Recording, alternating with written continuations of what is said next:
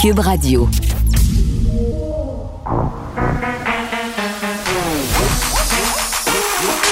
Elle a une opinion sur tous les sujets. Pour elle, toutes les questions peuvent être posées. Geneviève Peterson. Cube, Radio.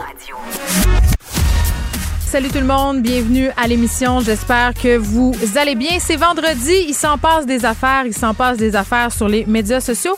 Commencez par monsieur Éric Duhem qui veut devenir chef du Parti conservateur du Québec en sollicitant oui le vote des femmes. Il a fait un beau petit montage là qu'il a allègrement partagé sur ses médias sociaux incitant les femmes à voter pour lui pour un retour à la famille traditionnelle.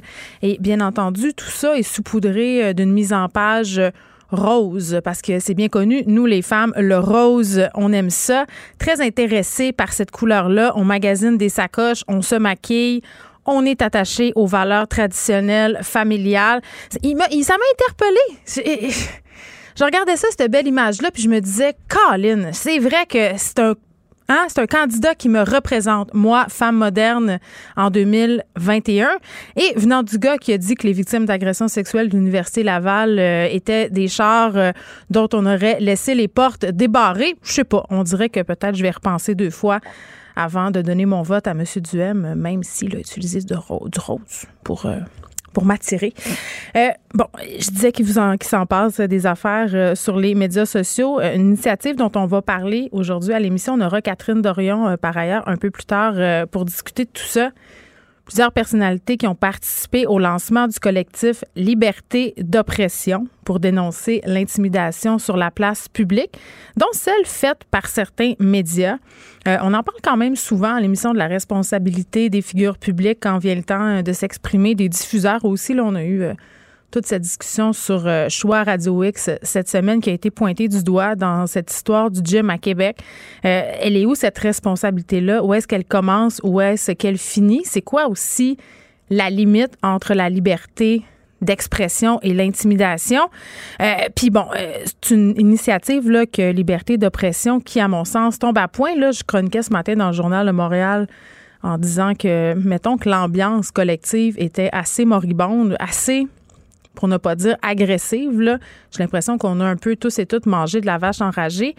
Mais en même temps, euh, quand tu veux dénoncer des choses comme celle-là, quand tu fais des appels à la dénonciation, est-ce que ça n'en est pas quelque sorte aussi l'intimidation? Est-ce que tu participes pas toi aussi à cette dynamique d'intimidation? Fait que ça va être une belle discussion. On va revenir aussi sur une histoire qui fait beaucoup jaser un éducateur canin. Puis je vais arrêter tout de suite de l'appeler éducateur canin parce que c'en est pas un. Un homme euh, qui officiait dans la région de Granby, qui a un centre canin qui s'appelle Alpha Service Canin, euh, qui se définit comme un maître chien. Euh, qui vraiment là s'est fait pogner dans une situation où il a mal rendu ses services. On parle de cruauté animale, on parle de chiens qui, ont, qui auraient été gardés dans des conditions totalement affreuses. On va parler avec Isabelle Gauthier, qui est intervenante puis pourquoi on va parler à elle? C'est parce qu'en ce moment, là, il y a beaucoup de gens qui adoptent des animaux. On n'arrête pas d'en parler. Mais beaucoup de ces animaux-là, parce que, bon, viennent d'une place douteuse où n'ont pas pu être sociabilisés de façon adéquate, euh, pendant la pandémie, ben ils développent des troubles de comportement, des troubles de l'anxiété. Donc, euh, on va aussi être en mode solution. On va, on va se dire, OK, euh, si le chien développe des problèmes, où est-ce que je vais? Qu'est-ce que je fais? Comment je fais pour trouver justement un bon éducateur canin? Puis pas me retrouver dans les pattes d'un malotru, comme cet homme-là qui s'est un peu fait pogner les culottes baissées. Mais avant, sujet COVID, évidemment, là, parle un peu de vaccination. 75 000 doses qui ont été administrées au Québec. C'est quand même un record. Là. Ça s'est passé hier. Euh, je pense qu'on est en bonne position. Je pense qu'on est les premiers au Canada au niveau de la vaccination.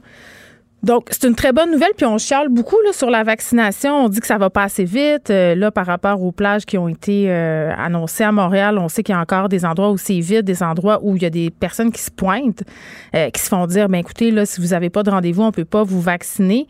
mais en même temps, il faut garder en tête que ça va bien. Je pense qu'il faut aussi le dire quand ça va bien. Là, on réussit à vacciner. Puis bon, hier, c'est sûr que M. Dubé qui annonçait qu'à la fin mai, on allait ouvrir la vaccination pour tous, ça m'a un peu fait sourciller. Parce que je me disais, mais dans le fond, c'est vraiment une annonce. C'est la programmation régulière. On nous a promis de tous nous vacciner d'ici au 24 juin. ça va de soi qu'il fallait commencer à la fin mai. Là, donc, c'est pas vraiment une annonce en ce sens-là. Puis est-ce que ça aurait été possible aussi de vacciner les gens, de commencer à vacciner tout le monde avant? Bien, ça, c'est pas si clair que ça si ça aurait été réaliste ou pas. On va parler tout ça avec Dr. Marie-France Reynaud, qui est chef du département de médecine sociale et préventive du CHUM. Dr. Reynaud, bonjour. Bonjour. Bon, euh, là, euh, on s'est dit toutes sortes de choses sur la vaccination au Québec. Évidemment, on est dans une situation de crise. Tout le monde veut être vacciné, donc tout le monde, entre guillemets, essaie de voir euh, si ça fonctionne comme il faut pour qu'arrive notre tour au plus vite. selon vous, est-ce que c'est vrai qu'au Québec, en ce moment, même si on se targue de vacciner plus qu'ailleurs au Canada, la vaccination, quand même, au ralenti? Euh, non, la vaccination est pas au ralenti, euh, sauf qu'on a ouvert euh, pour AstraZeneca aux 55 ans et plus. Et puis, ils ont très bien répondu. Donc, le, bassin des 55 ans et plus pour mhm. AstraZeneca, là, ça commence à diminuer. Puis, on sait que les plus enthousiastes pour la vaccination viennent au début. Puis, ceux qui restent après, ben, c'est souvent les, les plus hésitants, là, ceux qui sont plus longs à convaincre. Alors, on attend des nouvelles du comité euh, fédéral sur les immunisations qui pourraient peut-être euh, recommander qu'on offre la vaccination avec AstraZeneca aux 50 ans et plus, ce qui permettrait de, mm. passer à cette à cette strate-là d'âge euh, beaucoup plus rapidement, là, ce qui serait vraiment bienvenu. Bien, en même temps, la mairesse Plante a fait une sortie pour dire qu'à Montréal, là, ça se déroulait pas euh, totalement comme elle l'aurait souhaité. Donc, eh, même la mairesse se montre quand même relativement pas si satisfaite que ça. Là. Elle le dit, ça pourrait se passer mieux pour avoir plus de monde. Oui, ben il y a, des problèmes dans certains quartiers. Il y a des communautés qui sont un peu plus difficiles à convaincre, euh, qui ont pour des raisons euh, historiques des problèmes avec la santé publique. Et puis, il faudra sans doute, là, ces gens-là se convainquent avec le temps. Hein. C'est dans mhm. tous les, groupes d'âge, mais quand même, il faudra peut-être euh, penser à des stratégies particulières dans certains quartiers. Montréal, de tout temps, le taux de vaccination à Montréal a été moindre qu'ailleurs au Québec. Ah, c'est vrai? C'est oui, c'est connu, euh, c'est attendu. Ça ne veut pas dire que c'est souhaitable. Et il y a des communautés plus difficiles à rejoindre pour la vaccination à Montréal faudra développer. Il y a déjà des efforts qui sont faits. Il y a des mm. travailleurs sociaux qui vont sur le terrain. Mais euh, on pourra, euh, quand on aura vraiment un peu plus de vaccins, parce que là, on est un petit peu dans une zone creuse. Mm-hmm. Euh, le vaccin Moderna, il y a eu des retards de livraison. Là mais ça devrait ça devrait s'arranger bientôt. Ben là, on pourra passer, euh, je pense, à développer des stratégies euh, alternatives, ben, à aller, vacciner en entreprise, des choses comme ça. Euh, docteur Renaud, c'est intéressant. Est-ce que vous dites concernant le fait de ne pas pouvoir rejoindre l'ensemble des communautés qui occupent le territoire montréalais, il y a cette idée là, qui a été mise de l'avant d'avoir des crieurs de rue qui se promèneraient dans certains quartiers de Montréal et même un peu partout à Montréal et qui feraient la promotion de la vaccination dans plusieurs langues. Ça, est-ce que ça pourrait être une bonne idée? Parce qu'on l'a vu, là, dès le début de la pandémie, la barrière de la langue pour certaines communautés, ça a fait que l'info se rendait moins vite, moins bien. Oui, il y a eu des traductions dans beaucoup, beaucoup de langues, là, mais il reste que le niveau de littératie, euh, déjà au Québec, n'est pas toujours très élevé d'avance. Euh, moi, je suis très près. Le, il y a un groupe de travail à l'Université de Toronto là, sur les mhm. inéquités vaccinales et puis ils font des recommandations à la ville de Toronto. Je pense qu'on pourrait les euh, on pourrait les appliquer ici. Peut-être qu'il faudra mettre à contribution des leaders religieux qui ont beaucoup d'influence dans certaines communautés et puis qui pourraient faire la promotion de la vaccination. il y a des imams, il y a des imams, oui, il y a des imams qui sont sortis là pour euh, dire euh, à leurs fidèles, de, oui, de dire d'aller se faire vacciner même si c'était le Ramadan, que c'était pas contre les préceptes de l'islam. C'est vrai qu'à un moment donné, ces gens-là sont des leaders puis ils doivent être des leaders positifs pour la, la, la fin de la pandémie. C'est des influenceurs, puis on a besoin des influenceurs. Ben c'est vrai. Vous avez complètement raison. Je veux qu'on revienne sur les perceptions là, par rapport au vaccin AstraZeneca. Euh, hier, Julie Marco m'a un peu pris de cours à LCN, euh, docteur Renaud, et me dit Toi, Geneviève, si on t'offrait le, le, vaccin AstraZeneca, est-ce que tu le prendrais euh, Puis, tu sais, j'ai été obligée de dire que bien sûr, je le prendrais. C'est clair, clair, clair, net et précis là, que je le prendrais, le vaccin AstraZeneca. Sauf que je lui ai avoué quand même que pendant que je me le ferais injecter, j'aurais peut-être une petite pensée ou une petite crainte. non, mais c'est vrai. C'est comme si fallait faire un peu euh, de rattrapage. Puis vous, vous avez dit quelque chose que je trouve intéressant dans le devoir ce matin. Vous avez dit que vous êtes quand même convaincu que la réticence par rapport à AstraZeneca, elle va, elle va baisser avec le temps. Oui, elle va baisser. Puis euh, il faut aussi publiciser euh, autre chose là que, que les très rares cas de, de, thrombose avec thrombocytopénie. Il faut, regarder là, euh, les à la une du devoir cette semaine, là, les Anglais qui étaient dans leur pub. Il y en a beaucoup de ces Anglais-là qui ont été vaccinés avec AstraZeneca parce qu'il y avait Pfizer et AstraZeneca. Mm-hmm. Et ils ont réussi à vaincre leur, épidémie là, vraiment complètement, là, presque complètement, puis à, réouvrir euh, largement avec AstraZeneca. Plus les gens vont être vaccinés avec AstraZeneca, plus leurs voisins vont voir que un effet secondaire rare, c'est rare, hein, par, par définition. Oui, mais tu, euh, dis tout le temps, tu dis tout le temps tout d'un coup que c'est moi, tout d'un oh, coup que c'est ma mère. on a tout un peu cette peur-là. Je pense que cette peur-là, elle, elle est normale. Oui, mais il faudrait se dire aussi, tout d'un coup, que je l'attrape euh, la, la, COVID et puis que je me retrouve à l'hôpital et puis après, je me retrouve euh, six mois plus tard, comme on hmm. voit souvent, avec une longue COVID, pas capable de faire mes journées de travail, euh, du brouillard mental. C'est vrai. Peut-être rappeler aussi, peut-être rappeler aussi, pardon, docteur Renaud, que les risques d'avoir une embolie ou une thrombose sont plus élevés si on attrape la COVID que si on se fait administrer AstraZeneca. Ah, mais beaucoup, beaucoup plus. Il faut aller dans les soins intensifs, là, voir toutes les personnes qui ont des thromboses. C'est ça. C'est très fréquent. Bon, la question de l'approvisionnement, parce que dans toute cette, euh, cette levée de bouclier là, pour que euh, on accélère la cadence, parce que c'est vrai que certaines personnes ont l'impression euh, qu'il y a des doses qui dorment. On a des histoires qui circulent. Vous allez me dire c'est anecdotique, mais il y a quand même des témoignages en quantité qui circulent sur les médias sociaux. Même, on peut lire euh, des histoires dans les médias traditionnels où on a des gens qui disent ben moi je me suis pointé au centre de vaccination, il y avait personne, mais on me dit reviens euh, avec un rendez-vous. il y a des gens qui se disent ben je suis pas dans le public cible, mais je sais très bien qu'à la fin de journée, parfois on jette des doses. C'est cette idée-là qu'on jette des doses qu'on perd des doses, qu'on vaccine pas assez. Est-ce que c'est la réalité? Alors, on n'a pas, pas de doses, là. Je pense que sur les, euh, les millions de doses qui ont été, euh, un mm. point quelques millions de doses qui ont été euh, administrées, je pense qu'on en a perdu, le, je me souviens pas du chiffre exact, mais c'était autour de 230. Et ça, c'est la seringue qui tombe à terre. c'est les pertes normales. Les pertes normales. Mais sinon, euh, il y, a, y, a, toujours façon de, de, vacciner les gens et puis il y a des doses aussi qui peuvent être reportées au lendemain. Donc, euh, puis envoyées ailleurs, en région aussi, ça j'ai lu ça. Oui, il y a, y a, beaucoup de, de façons de faire. On a un taux de perte qui est qui est vraiment très, très bas. Là. Et il y a des audits dans les centres de vaccination là, pour que les processus soient à leur meilleur. Ce qui fait qu'on est un peu victime de ce succès-là, parce que si on entre dans un centre de vaccination, les gens sont vaccinés à l'heure, ils attendent pas, mhm. ils, ont leur vaccin, ils sont observés 15 minutes, puis ils sortent. Alors, on a l'impression que c'est tranquille. Puis on n'est pas habitué à ça dans nos services de santé. c'est comme s'il fallait attendre. Fallait attendre, c'est ça. Puis il fallait plein de monde à attendre à pu finir.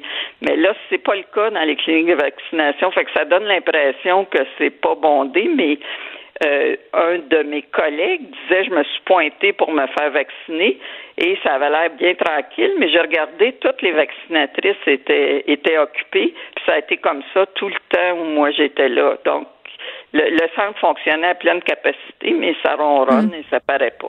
Bon, fait que dans le fond, euh, docteur Renaud, ce que vous me dites, c'est que ça va bien, euh, que ça fonctionne pas au ralenti et qu'on ça serait difficilement concevable de devancer la vaccination pour tous, là, étant donné euh, l'affluence des doses et comment on vaccine en ce moment. Vous vous dites que ça fonctionne, la stratégie de la santé publique en ce moment on a très hâte de passer à la vaccination générale. Aussitôt qu'on nous envoie assez de doses ou si on change les groupes cibles euh, pour selon le comité d'immunisation, euh, on, accélérera certainement là, pour se rendre le plus tôt possible à la vaccination générale. Docteur Marc-France Renaud, merci, qui est chef du département de médecine sociale et préventive du CHUM.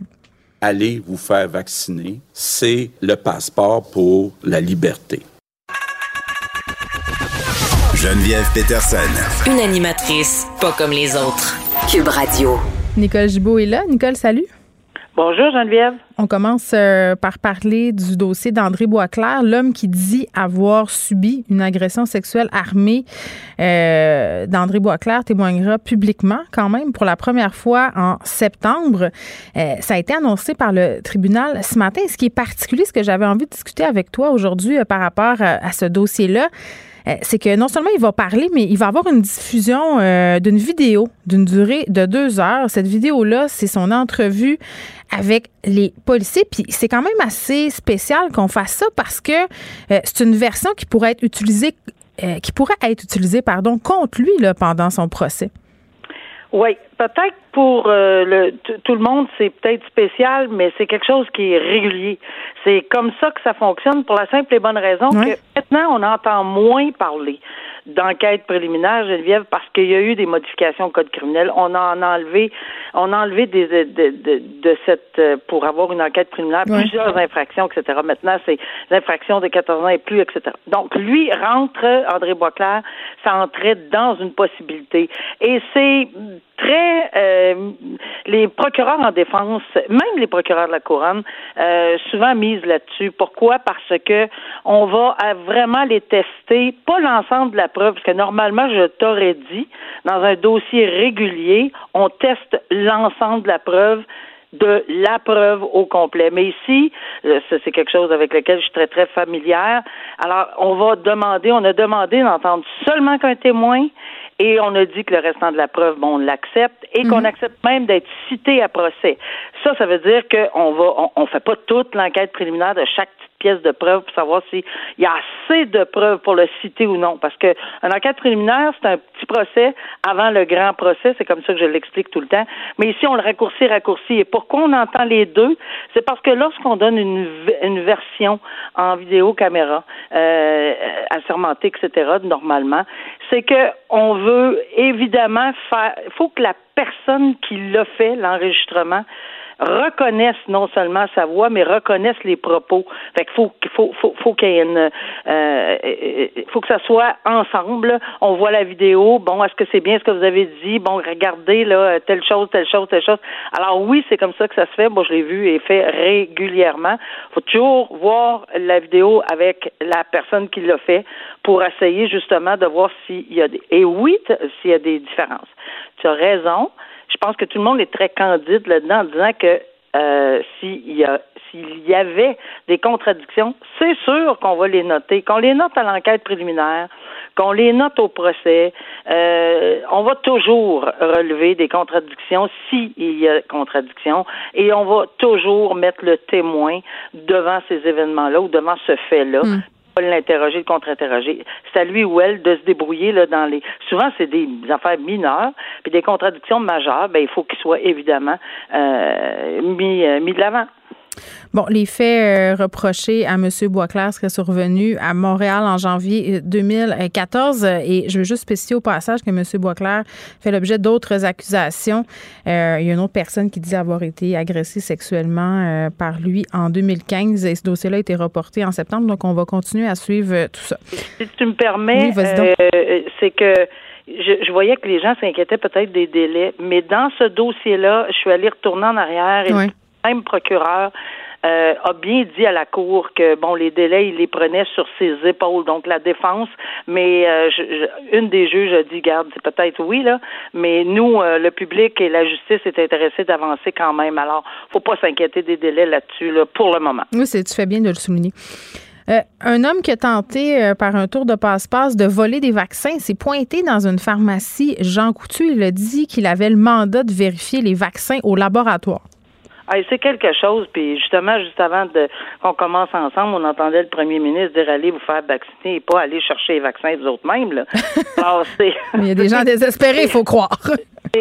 c'est quelque chose. Euh, bon, c'est fait dans quel contexte, là, Geneviève? C'est-tu quelqu'un qui, qui, je sais pas, on sait pas, là, quelle était sa santé là, mentale, là, pourquoi, comment il a agi, euh, euh, il avait l'air décidé, il n'est pas violent du tout, et il faut qu'il avait euh, un subterfuge, euh, quelque chose. Là. Oui, il y avait des pièces d'identité euh, dans son téléphone, un document manuscrit, là, comme un peu pour faire croire à la légitimité de sa présence. Nonobstant ça, la personne qui travaillait, qui était en poste à ce moment-là, a trouvé ça bizarre. Ben oui. Alors, peut-être, si on le retrouve, fabrication de faux documents, mhm. j'imagine qu'on va avoir ça en arrière de la tête. Peut-être une tentative de vol, mais je pense qu'il faut être diligent. C'est, c'est un bon euh, réveil. Là. Euh, c'est pas arrivé, tant mieux, etc. Mais tu sais, il faut, faut, faut quand même être alerte là parce que tu sais, si les gens sont à ce point désespérés, mais là les nouvelles sont bonnes, continue à avoir des bonnes nouvelles pour la vaccination. Euh, on semble dire qu'on va rentrer dans, dans, le, dans le calendrier, etc. Donc, mais tu sais, des fois, dans des dans, si on pense qu'on on, on, réussira peut-être pas, puis on est désespéré à ce point-là pour l'avoir. faut juste que on enquête vraiment sur ce qui s'est passé et pourquoi. Puis merci de la vigilance de tous ces gens-là, euh, de, la, personne en question chez Jean Coutu. Puis là, ben ça, donne, ça sonne l'alarme pour les autres, effectivement, dans ces circonstances-là. Oui, euh, les pharmacies qui sont souvent victimes de vols, euh, mais de vols violents, souvent les gens veulent les opioïdes qui sont derrière le comptoir, d'autres médicaments aussi qui ont des effets similaires aux drogues. Mais dans ce cas-là, j'ai vraiment l'impression que c'est quelqu'un justement, puis vraiment, c'est de la supposition là, qui était un peu désespérée. Puis imagine, Nicole, moi, c'est ce que je me disais en lisant cette nouvelle-là. Je me disais, s'il avait réussi, là, euh, c'est parce que les conditions pour garder les vaccins, ce sont des conditions très, très précises. ça aurait été des doses non seulement perdues, mais des doses euh, fort possiblement qui, qui auraient été mal utilisées. sais, après ça, tu vois les vaccins, tu fais quoi avec? je veux dire, c'était une fausse bonne idée. C'était un sac de nœuds, cette affaire-là. En tout cas, je, on ne sait pas l'état mental de la personne qui a fait ça. C'est pas spécifié. Ça demeure quand même une tentative assez particulière euh, que de se saisir de vaccins dans une pharmacie Jean Coutu.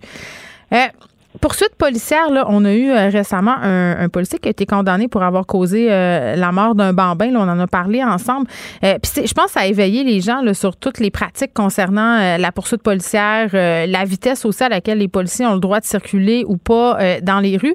Là, on a un cas où, bon, il y a eu une collision violente. Heureusement, là, il n'y a pas eu de, de mort. C'est une dame qui circulait là, tout bonnement, une mère de famille. Elle s'en allait dans son coin. Puis à un moment donné, elle a vu une voiture de police.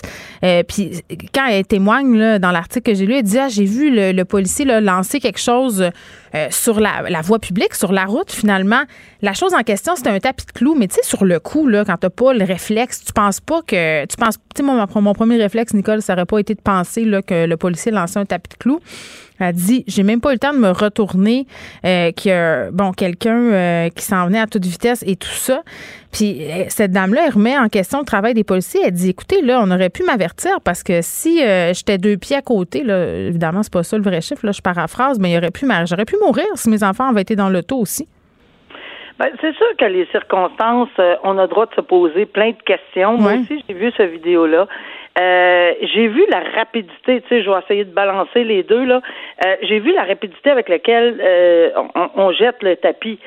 on était probablement dans l'urgence parce que ce qui aurait causé encore plus de dommages, puis risqué probablement mm. peut-être des, des, pertes de vie un peu plus loin si on ne l'arrêtait pas. Bon, tu sais, je vois aussi le qui court par, qui qui, qui court, qui bon, on voit le tapis là, qui. Oui, le, le, la, le, le c'est quoi, c'est une camionnette, je pense? Ça en va quelque chose comme à 150 km h C'est le temps d'action-réaction peut-être de, de, de, du corps policier. Là.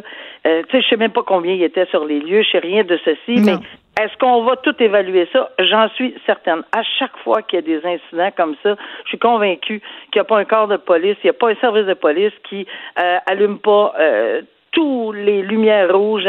Bon, qu'est-ce qui s'est passé? Comment? Et ici, tu as raison. Dieu merci qu'il n'est pas arrivé euh, pire que, que ça, que cette femme-là, parce que c'est toute une chance qu'elle soit encore en vie. Mm. Mais oui, les procédures, euh, il y a des procédures à suivre, mais ici, c'est l'urgence du moment pour l'arrêter, pour prévenir peut-être quelque chose dans très, très, très, très près. Je ne sais pas qu'est-ce, dans quoi il se dirigeait à cette vitesse-là, 150. Est-ce que. Il s'est dirigé dans un poteau, euh, apparemment, là? Ben, est-ce qu'il s'en allait vers, une, je sais pas moi, un endroit où il y a, y a, tu sais, plus avec plus de population, des enfants, etc. Même mm. si on a, on, on le sait pas. Mais euh, oui, c'est, il y a un questionnement à faire, mais moi, je pense qu'on va, on va y aller dans, on va, on remercie qu'il n'y ait pas eu de. Oui, c'est rien. Euh, cette dame-là s'en sort indemne. Puis. Il y a des questionnements, c'est jamais mauvais euh, dans rien, là, euh, dans cette procédure-là comme dans autre chose. Mais moi, je serais intéressée à, connaître la procédure parce que Stéphane Tremblay, là, qui est porte-parole à la Sûreté du Québec, a commenté cette histoire-là en disant, écoutez, c'est sûr qu'il y a une poursuite policière, là, il y a toujours des risques. Là. C'est, c'est pas quelque chose sur lequel on a du contrôle. Ça, c'est moi qui le. Euh, Monsieur Tremblay dit on analyse plusieurs facteurs pour justifier le maintien ou l'arrêt de la poursuite policière. Moi, je, serais intéressée à, savoir c'est quoi ces facteurs-là, puis dans quelles circonstances on décide euh, d'arrêter tout ça, puis d'étendre le tapis de clous. Justement, euh, tu l'as dit, c'était peut-être près d'une école, il y avait peut-être la circulation ailleurs, puis c'est à ce moment-là qu'on a décidé de dérouler le tapis. le, un point important, la communication du pourquoi, et je pense que ça, ça va être quelque chose qui va être intéressant parce que je pense que c'est là-dessus que tu questionnes. Alors, on verra si parce que là, c'est tellement au début, c'est tellement embryonnaire. Là, euh, l'ensemble de tout ce que tu viens de dire, ça, ça serait intéressant de voir si on va nous on va donner plus d'explications à cet effet-là. Oui, le prévenu, là, Sean Mullen, 30 ans, euh, juste dire qu'il est accusé de vol, conduite dangereuse et fuite. Donc, euh, oui, peut-être de conduite avec faculté affaiblie. On Mettons qu'il est dans de très mauvais draps au niveau criminel. Merci, Nicole. Bonne fin de semaine. Oui, toi aussi. Au revoir. Geneviève Peterson. Une animatrice pas comme les autres. Cube Radio. Plusieurs personnalités publiques qui ont participé ce matin au lancement du collectif Liberté d'oppression pour dénoncer l'intimidation sur la place publique, dont celle faite par certains médias. Euh, je suis avec l'une euh, des personnalités à la base de cette initiative-là, Catherine Dorion, qui est députée solidaire de Tachereau. Catherine Dorion, salut. Salut. Est-ce que, euh, est-ce que vous pouvez m'expliquer, ça va être quoi et c'est quoi exactement liberté d'oppression?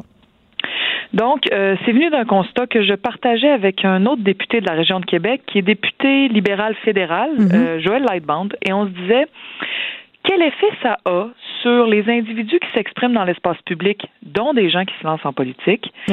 Cette euh, parole qui, dans, par certains individus, dans certains médias, euh, va euh, donc des propos haineux, de l'intimidation, de la, des, des, amalgames mensongers, des fois de la désinformation, mm-hmm. déformer des propos. Bon, ça là, c'est des choses qui se font en ce moment par une minorité d'acteurs dans les médias, mais les dommages sont majeurs.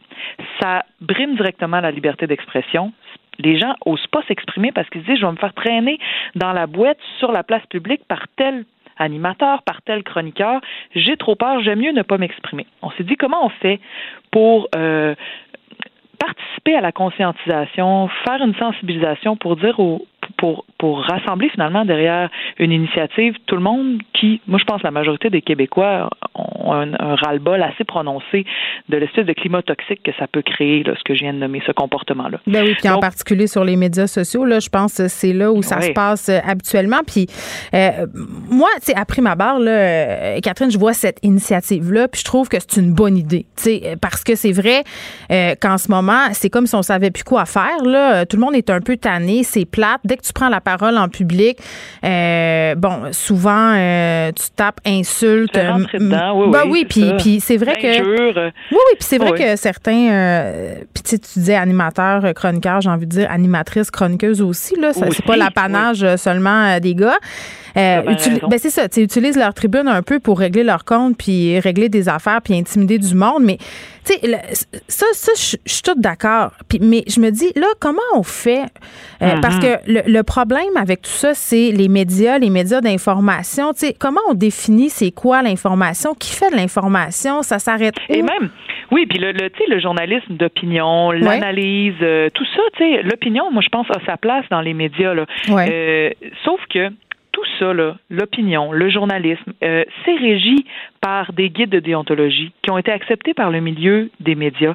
Des guides de déontologie qui disent tu peux pas déformer les propos de quelqu'un. Tu peux pas injurier, insulter, traîner dans la boîte quelqu'un. Tu Tu peux pas l'intimider au point de le salir ou de salir sa réputation chaque fois que cette personne-là ose s'exprimer quelque part publiquement. Tu peux pas non plus t'en prendre toujours à la même communauté, jour après jour, après semaine après semaine, de façon à faire en sorte que cette communauté-là ose plus non plus s'exprimer au nom de sa communauté sur la place publique. Ben, j'ai envie de te dire euh, aussi, Catherine, euh, parfois que les communautés deviennent euh, stigmatisées aux, yeux du public. Carrément, carrément, parce que c'est. Mais là, la différence, c'est souvent, on va dire, oui, il y a beaucoup de haine dans les médias sociaux. C'est vrai. Par contre, quand on a un micro ou une tribune mm. médiatique qui a un, pouvoir qui rejoint des centaines de milliers ou des dizaines de milliers de personnes, mm. là, tu as un pouvoir. Et comme tout pouvoir, que ce soit le pouvoir policier, le pouvoir politique, mm. il ne faut pas que ce pouvoir-là puisse faire l'objet d'abus. Puis ils ont beaucoup parlé pour se défendre, euh, ces acteurs-là, euh, euh, de liberté d'expression, en disant moi j'ai le droit de dire ce que je veux. Ben en fait non, la liberté de mouvement, c'est pas la liberté d'aller sacrer un coup de poing à son voisin. La liberté d'expression vient avec une responsabilité, surtout quand tu as un grand pouvoir comme celui que des, gens qui sont au sommet de tribunes médiatiques ont. Puis si donc, la liberté d'expression est fondamentale. Mais pour qu'elle puisse exister, faut pas que un écrase la liberté des autres. J'ai tellement de questions là. Attends, écoute, non non mais non mais c'est parce que euh, oui, il y a la liberté d'expression. Euh, il y, a un truc qu'on entend souvent aussi, c'est je suis pas responsable des actions des gens qui me suivent. Ça c'est c'est la, la, première chose. Hum. Euh, puis il y a les gens qui les engagent aussi ces personnes-là, les annonceurs qui diffusent dans ces médias-là. Eux, ils ont une responsabilité? Ben moi je trouve que les entreprises, c'est un choix, hein, c'est un choix économique, c'est un choix d'entreprise de dire nous on va faire dans la haine, dans la dans la déformation, dans la désinformation, dans, dans l'intimidation. Mm. Euh, prenons, je sais pas moi, Régent euh, Chose euh, qui lui sur les réseaux sociaux arrête pas de lancer de la haine. Mm. Mais l'entreprise qui dit Régent viens ici, moi je vais te donner une tribune et je et tu vas t'exprimer à tous les jours à un très grand nombre de personnes. Cette entreprise-là, cet entrepreneur-là, a une responsabilité. Puis il, il, dit, je vais faire ça parce que ça pogne. Parce que les, les tirages de boîtes, ça pogne, ça va m'apporter Non, mais il y a la liberté de presse aussi. Est-ce que les individus puis les personnalités qui s'attaquent au travail de certains membres des médias, est-ce, qu'on peut répondre? à un moment donné, il y a tout ça aussi. Là. Ben oui. Puis, euh, tu sais, tu dis euh, le, travail des médias, ceux qui s'attaquent au travail des médias, puis tout ça, il y a, on, c'est un problème aussi qui est grave parce qu'en ce moment, mm-hmm. beaucoup de gens amalgament tout ça ensemble il y a les propos haineux dans les médias, il y a des gens dans des tribunes médiatiques qui font de l'intimidation. Toutes les médias, c'est de la merde. Attention, si on n'a pas la très grande majorité des acteurs des médias, qu'ils soient dans l'opinion ou qu'ils soient dans les faits, mm. font un travail rigoureux, professionnel, essaient de faire avancer le débat, mm. d'amener de, de, de l'eau au moulin de la réflexion collective. Ça, c'est fondamental. Si on n'a pas ça, là, on est foutu. Là. Ça va être l'obscurantisme. Il y aura plus, on, ne pourra plus déterminer qu'est-ce qui a du sens de ce qui est de quoi. Mais à côté, ceux qui dévalorisent finalement le travail de tous les médias avec la, juste une minorité d'individus qui arrivent à faire des gros dommages sur la réputation d'individus, sur la réputation de groupes, sur des gros dommages, puis il y a un climat toxique, puis ils dévalorisent toute la conversation collective que les Québécois ont avec eux-mêmes à travers les médias. Ça, c'est grave. Puis ça, je pense qu'à un moment donné, c'est intimidant, puis c'est difficile de faire face à ce problème-là, parce qu'on se dit, ceux qui vont le faire vont se faire traîner dans la boîte on est mieux de pas dénoncer, ça va être trop trop lourd à porter. Oui, mais en même temps, quand on fait de la politique ou quand on fait des médias, ça vient avec son lot de critiques. je reviens à ma question, c'est quoi la limite, puis qu'est-ce qu'on considère comme étant de l'intimidation? à un ben, moment donné, il y a où le cadre qu'on se donne? Ben, le cadre, il existe dans les guides de déontologie. Là. quand les propos haineux, c'est défini. L'intimidation, le harcèlement, de toujours s'en prendre de façon ultra négative aux personnes plutôt qu'aux idées, mm. euh, de, de, de, de, déformer des propos, ça, ça s'est vu et ça se voit encore, là, des déformations de propos qui font que mm. les gens qui, qui suivent le commentateur et puis quand le commentateur dit telle personne a dit ça, puis que les propos sont déformés, les gens le, croient évidemment là. Euh, je veux dire, tu sais, fait que ça, ça Oui, parce que les gens, euh, les gens vont pas voir. Puis là, un des problèmes qu'on a là, puis je sais pas ça va être quoi la solution à ce problème-là, là, euh, mais c'est la distinction entre un journaliste et un chroniqueur et un animateur. C'est de plus en plus flou. Euh, dans la tête des gens. Je veux dire, c'est clair que moi, comme chroniqueuse au, Journal de Montréal, ou ici même à ce micro, je fais pas le même travail qu'un journaliste. Pas du tout, là. C'est-à-dire que c'est deux métiers complètement séparés. Pourtant, j'ai l'impression que la frontière entre les deux, ben, on, on la connaît pas. les, beaucoup de gens la connaissent pas, mais le, le ici, nous, c'est pas l'objet de notre sortie dans le sens où les chroniqueurs ont leur place aussi. Qu'ils soient pas journalistes, c'est pas ça le problème.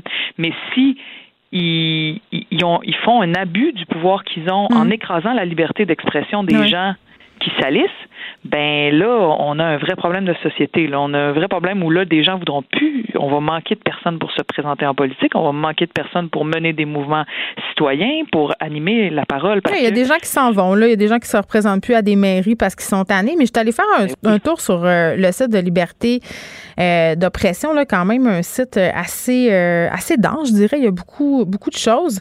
il y a un truc qui m'a un peu accroché, Catherine. Puis je suis curieuse de t'entendre là-dessus. Euh, le fait de faire un appel à la dénonciation sur les médias sociaux, de dire il faut dénoncer les abus, l'intimidation euh, que font euh, certaines figures médiatiques sur les sur vos plateformes ou même on peut le faire à travers notre, nos pages, la page de votre initiative. moi, je me pose toujours la question est-ce que ça participe pas aussi d'une dynamique d'intimidation? Ben, qu'est-ce qu'on fait face à un intimidateur? Ben, je pense pas que l'intimider aussi. Non, non, c'est ça le, nous, quand on parle de dénonciation, c'est pas de l'intimidation. Si, par exemple, une femme va dénoncer sur les réseaux une agression qu'elle a vécue hmm. en disant il s'est arrivé ça ce soir-là, ben, il s'agit pas d'intimidation, il s'agit de dénonciation. Il y a bien des gens euh, qui sont mal à l'aise avec ça, qui sont pas d'accord, puis qui se disent que les dénonciations sur les médias sociaux, c'est pas une bonne chose parce que ça donne lieu à toutes sortes de dérapages. En fait, un prof de secondaire, en suivant notre initiative, m'a écrit ceci que je trouve très juste. Il dit l'intimidation existe pour trois raisons. Un, une victime qui subit et se tait. Deux, un intimidateur qui a quelque chose à gagner à intimider. Là, à l'école, c'est différent, mais là, on pourrait parler de code d'écoute, de clics, de popularité. Mm-hmm. Bon. Et trois, des témoins qui, qui se taisent. Et nous, euh, je ne sais pas si vous avez vu, mais dans, suite à notre déclaration, il y a une flopée de signatures de personnalités publiques, dont des gens comme Alain Saunier, qui était directeur euh, de Radio-Canada. L'information, oui. Il y a Pierre Curzi, il y a des gens qui ont travaillé dans les médias. Il y a Alexandre Taillefer aussi, du, milieu de l'entrepreneurship. Il y a Jay du Temple. Il y a toutes sortes de, personnalités mm. qui, euh, eux, connaissent ça, voient ça, sont dans les médias. Et quand on dit dénoncer, le mot peut vous paraître fort, mais quel autre qu'est-ce qu'on fait comme témoin ou comme victime d'intimidation face à ça? Mais je comprends, mais c'est quoi le but? Ce a, en ce moment, qui existe, c'est les dénonciations au Conseil de presse, les dénonciations au CRTC ou la poursuite en justice. Il y a un problème avec ces trois affaires-là. C'est que quand tu dénonces, tu donnes du jus à ton intimidateur. L'intimidateur va faire sa semaine là-dessus, à en parler, à continuer de défaire ta. puis il va appeler sa horde. Euh... Oui, tu, sais tu, sais ce qui se passe là. Tu sais. Moi, je, suis donc, c'est ça. Fait que le prix à payer, est, tellement cher d'oser se battre qu'il faut à un moment donné qu'on opère un changement de culture non seulement il faut que les, façons de, il faut que les institutions soient un peu plus fortes dans leur euh, façon de, réprimander, mm. mais il faut aussi que collectivement on soit capable de dire, de s'avancer dans l'espace public puis de dire, regardez, c'est des insultes personnelles. Il a fait 15 minutes sur le physique disgracieux de telle personne. Euh, en, riant de lui, en le ridiculisant, en le dénigrant, mm. ça n'a pas de sens. Il faut que ça cesse. Ça, c'est une dénonciation, qui, qui est pas euh, qui, qui, joue pas le jeu de l'adversaire. Mais on sait quand même que ça va attirer des commentaires haineux à cette personne-là. Puis en même temps, je, je, dis ça, puis moi je publie euh, systématiquement sur les médias sociaux les commentaires euh, violents ou vraiment sexuels problématiques que je reçois. Puis je sais très bien que ces personnes-là après ils reçoivent des insultes. Mais comme tu ben dis, c'est quoi l'arme qui reste? Mais mais c'est quoi? C'est parce ben, que là, la, première chose, c'est que les médias traditionnels ne doivent pas. je veux dire, sont l'exemple de la façon de, de, de discuter entre nous. sais. Quand ils disent, quand ils se lâchent, sur quand quelqu'un dans un média traditionnel se lâche pendant une demi-heure ou dans un texte au complet mm. sur quelqu'un en, en y allant d'attaque personnelle, de mm. dénigrement, qu'est-ce qu'il fait? Il est une autorité, il a un pouvoir, il légitime l'action d'autres euh, qu'il a sur les réseaux sociaux. On va aller bien plus loin que le chroniqueur ou que l'animateur, évidemment, ils se lâchent lousse là, mais euh, il faut, il faut comme dans les médias traditionnels, les personnes, les personnes publiques qui ont un micro euh, doivent reconnaître qu'ils ont cette responsabilité-là. Puis je pense que la plupart le reconnaissent mhm. parce qu'ils sont précieux. Je veux dire, comme je répète, la plupart des acteurs dans nos médias sont, font un travail extraordinaire.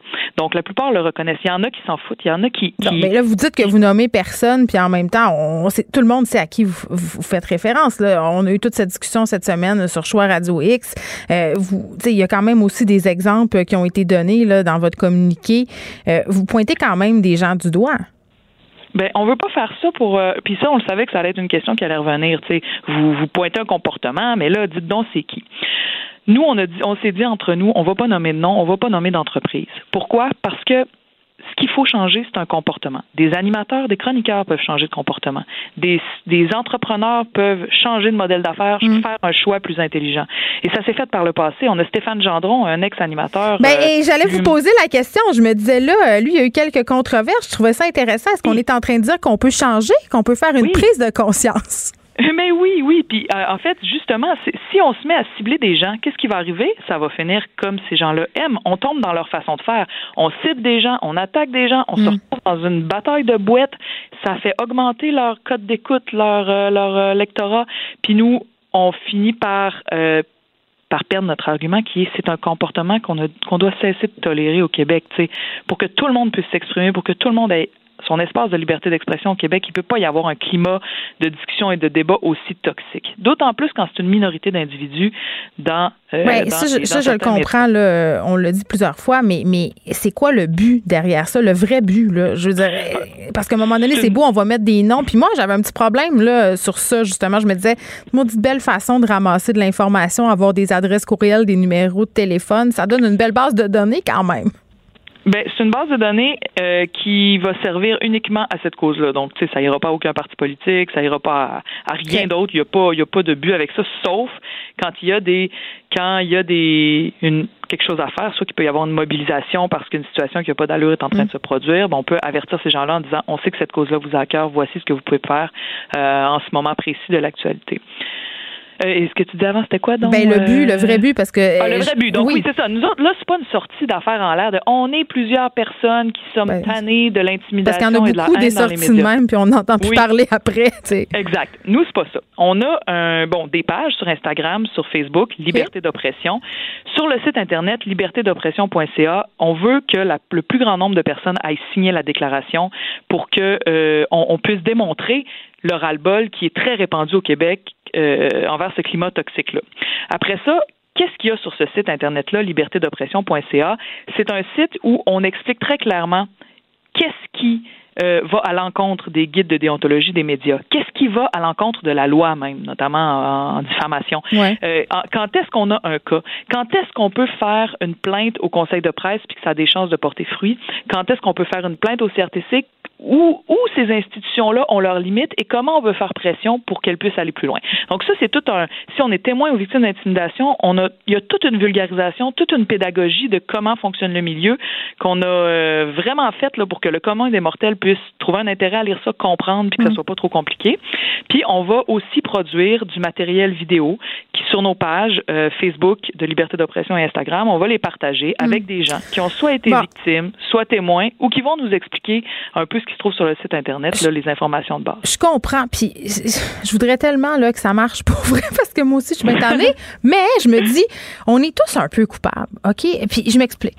C'est comme un peu la porno, tu sais, personne en regarde, mais tout le monde en regarde. Je veux dire, ces chroniqueurs-là, ces chroniqueuses-là, les animateurs, les animatrices, les gens problématiques, là, euh, ils ont des milliers de lecteurs, des milliers de clics, mhm. puis même de la part mhm. des gens qui les détestent. Tu sais, fait qu'on on, on s'en sort pas. C'est vrai, c'est une comparaison d'ailleurs que Stéphane Gendron fait dans un vidéo justement qu'on a produit avec lui ah, où il revient sur ses années. Ah, il est pas sorti encore, on va l'écouler cette semaine, mais c'est une vidéo où pendant dix minutes, Stéphane Gendron raconte son passé comme ce qu'il dit lui-même. Là, j'étais un animateur poubelle, destructeur de la paix sociale. Il, il dit c'est comme la porn. Faut que tu ailles toujours plus loin dans des niches, toujours plus violent, toujours plus. Ben oui. Il, faut que tu l'ailles ton stunt. C'est ça. Fait que lui, c'est clairement malsain. Ben, euh, est-ce oui, ce climat toxique-là, euh, tu sais, il existe parce que il y a du parce qu'il y a du monde qui tombe là-dedans. Mais euh, c'est parce que c'est le fun, Catherine, c'est de l'information spectacle. Même moi, là, coupable, là, les écoutais André Arthur, Docteur Maillot, Éric Duhem, là, puis je riais. Je me disais, ça n'a pas de bon sens. on a toute la même réaction. On dit, ça n'a aucun sens. Il va pas aller là, il va pas faire ça. Puis là, ben bam, c'est un spectacle, puis c'est poche. C'est triste, mais c'est ça. C'est un, spectacle. On peut dire, on peut considérer que c'est un spectacle. Non, non, mais c'est pas, pas drôle que ça soit un spectacle. Oui, parce qu'ils se font passer pour la réalité. Ben, pour de l'information. c'est ça, c'est ça. Fait que donc quand c'est euh, quand les, les quand ça arrive en fait, on peut dire sur le moment il y a des gens qui aiment ça. Mais quand on regarde l'effet que ça a à ben, long terme sur une communauté, la division de la société en plusieurs petits petits groupes qui supposément s'aiment pas parce que puis là il y a, y a toute une espèce d'ambiance toxique de pitcher les gens contre les, les uns contre les autres Mhm. puis de faire des créer des boucs émissaires puis là tu prends la haine puis tu, tu, tu jettes de l'huile sur le feu de tout ça, puis tu fais de l'argent avec ça. Je peux bien croire que sur le moment, tu as le goût d'écouter ça par petit bout, par petit moton, puis tu fais comme Ah mon Dieu, oh mon Dieu, oh mon Dieu, puis il y a des Non, mais t'es dégueulé. Moi, dès que je, je roulais vers Ben, Québec, je ça. mettais ça à Radio de Québec, puis je me disais, mon Dieu, ça n'a aucun sens, ils sont fous, ça se peut pas passer ça. Dire, Mais fait que j'étais moi, quand même à dire que c'est pas juste la radio, puis que c'est pas juste la ville de Québec. C'est tout on- le monde. C'est ça, il y, en a dans toutes les régions du Québec, puis Oui. il y en a dans, dans toutes les sortes de médias. Mais sauf que euh, c'est c'est une c'est un comportement. Ce comportement-là, comme toute personne, je veux dire, tu peux.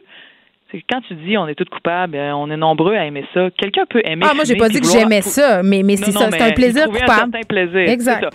Ben, c'est la même chose qu'avec la porn. Quelqu'un peut dire, peut aimer regarder de la porn, puis à un moment donné dire, hey, les effets que ça a sur moi sont vraiment nocifs. J'arrête. C'est vrai. Même chose, même chose avec la cigarette. Ouais. J'aime fumer.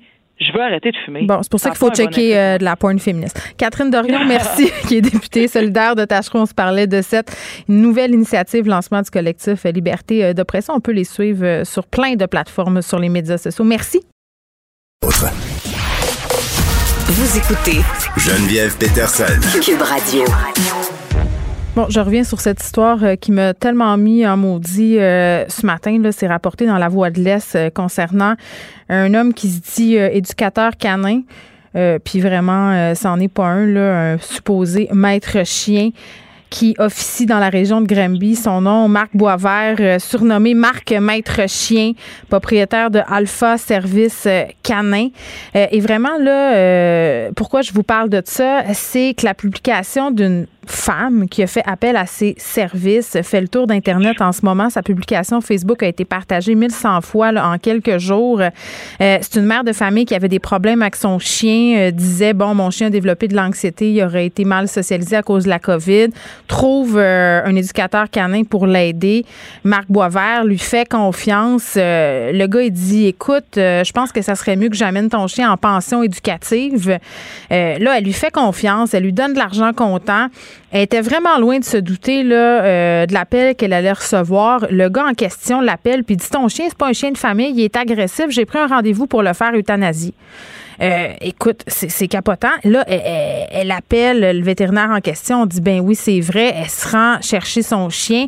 Euh, L'homme en question l'insulte. Elle reprend son chien. Elle se rend compte que son chien a été affamé pendant une semaine, qu'il a été gardé dans une cage avec d'autres chiens, qu'on lui a uriné dessus. Bref, une histoire d'horreur.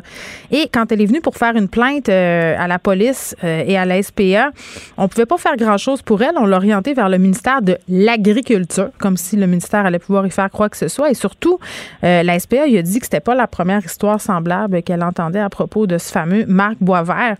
Euh, J'avais bien envie qu'on en parle de cette histoire horrible avec une vraie intervenante, une vraie spécialiste en comportement canin. Isabelle Gauthier est là. Salut Isabelle.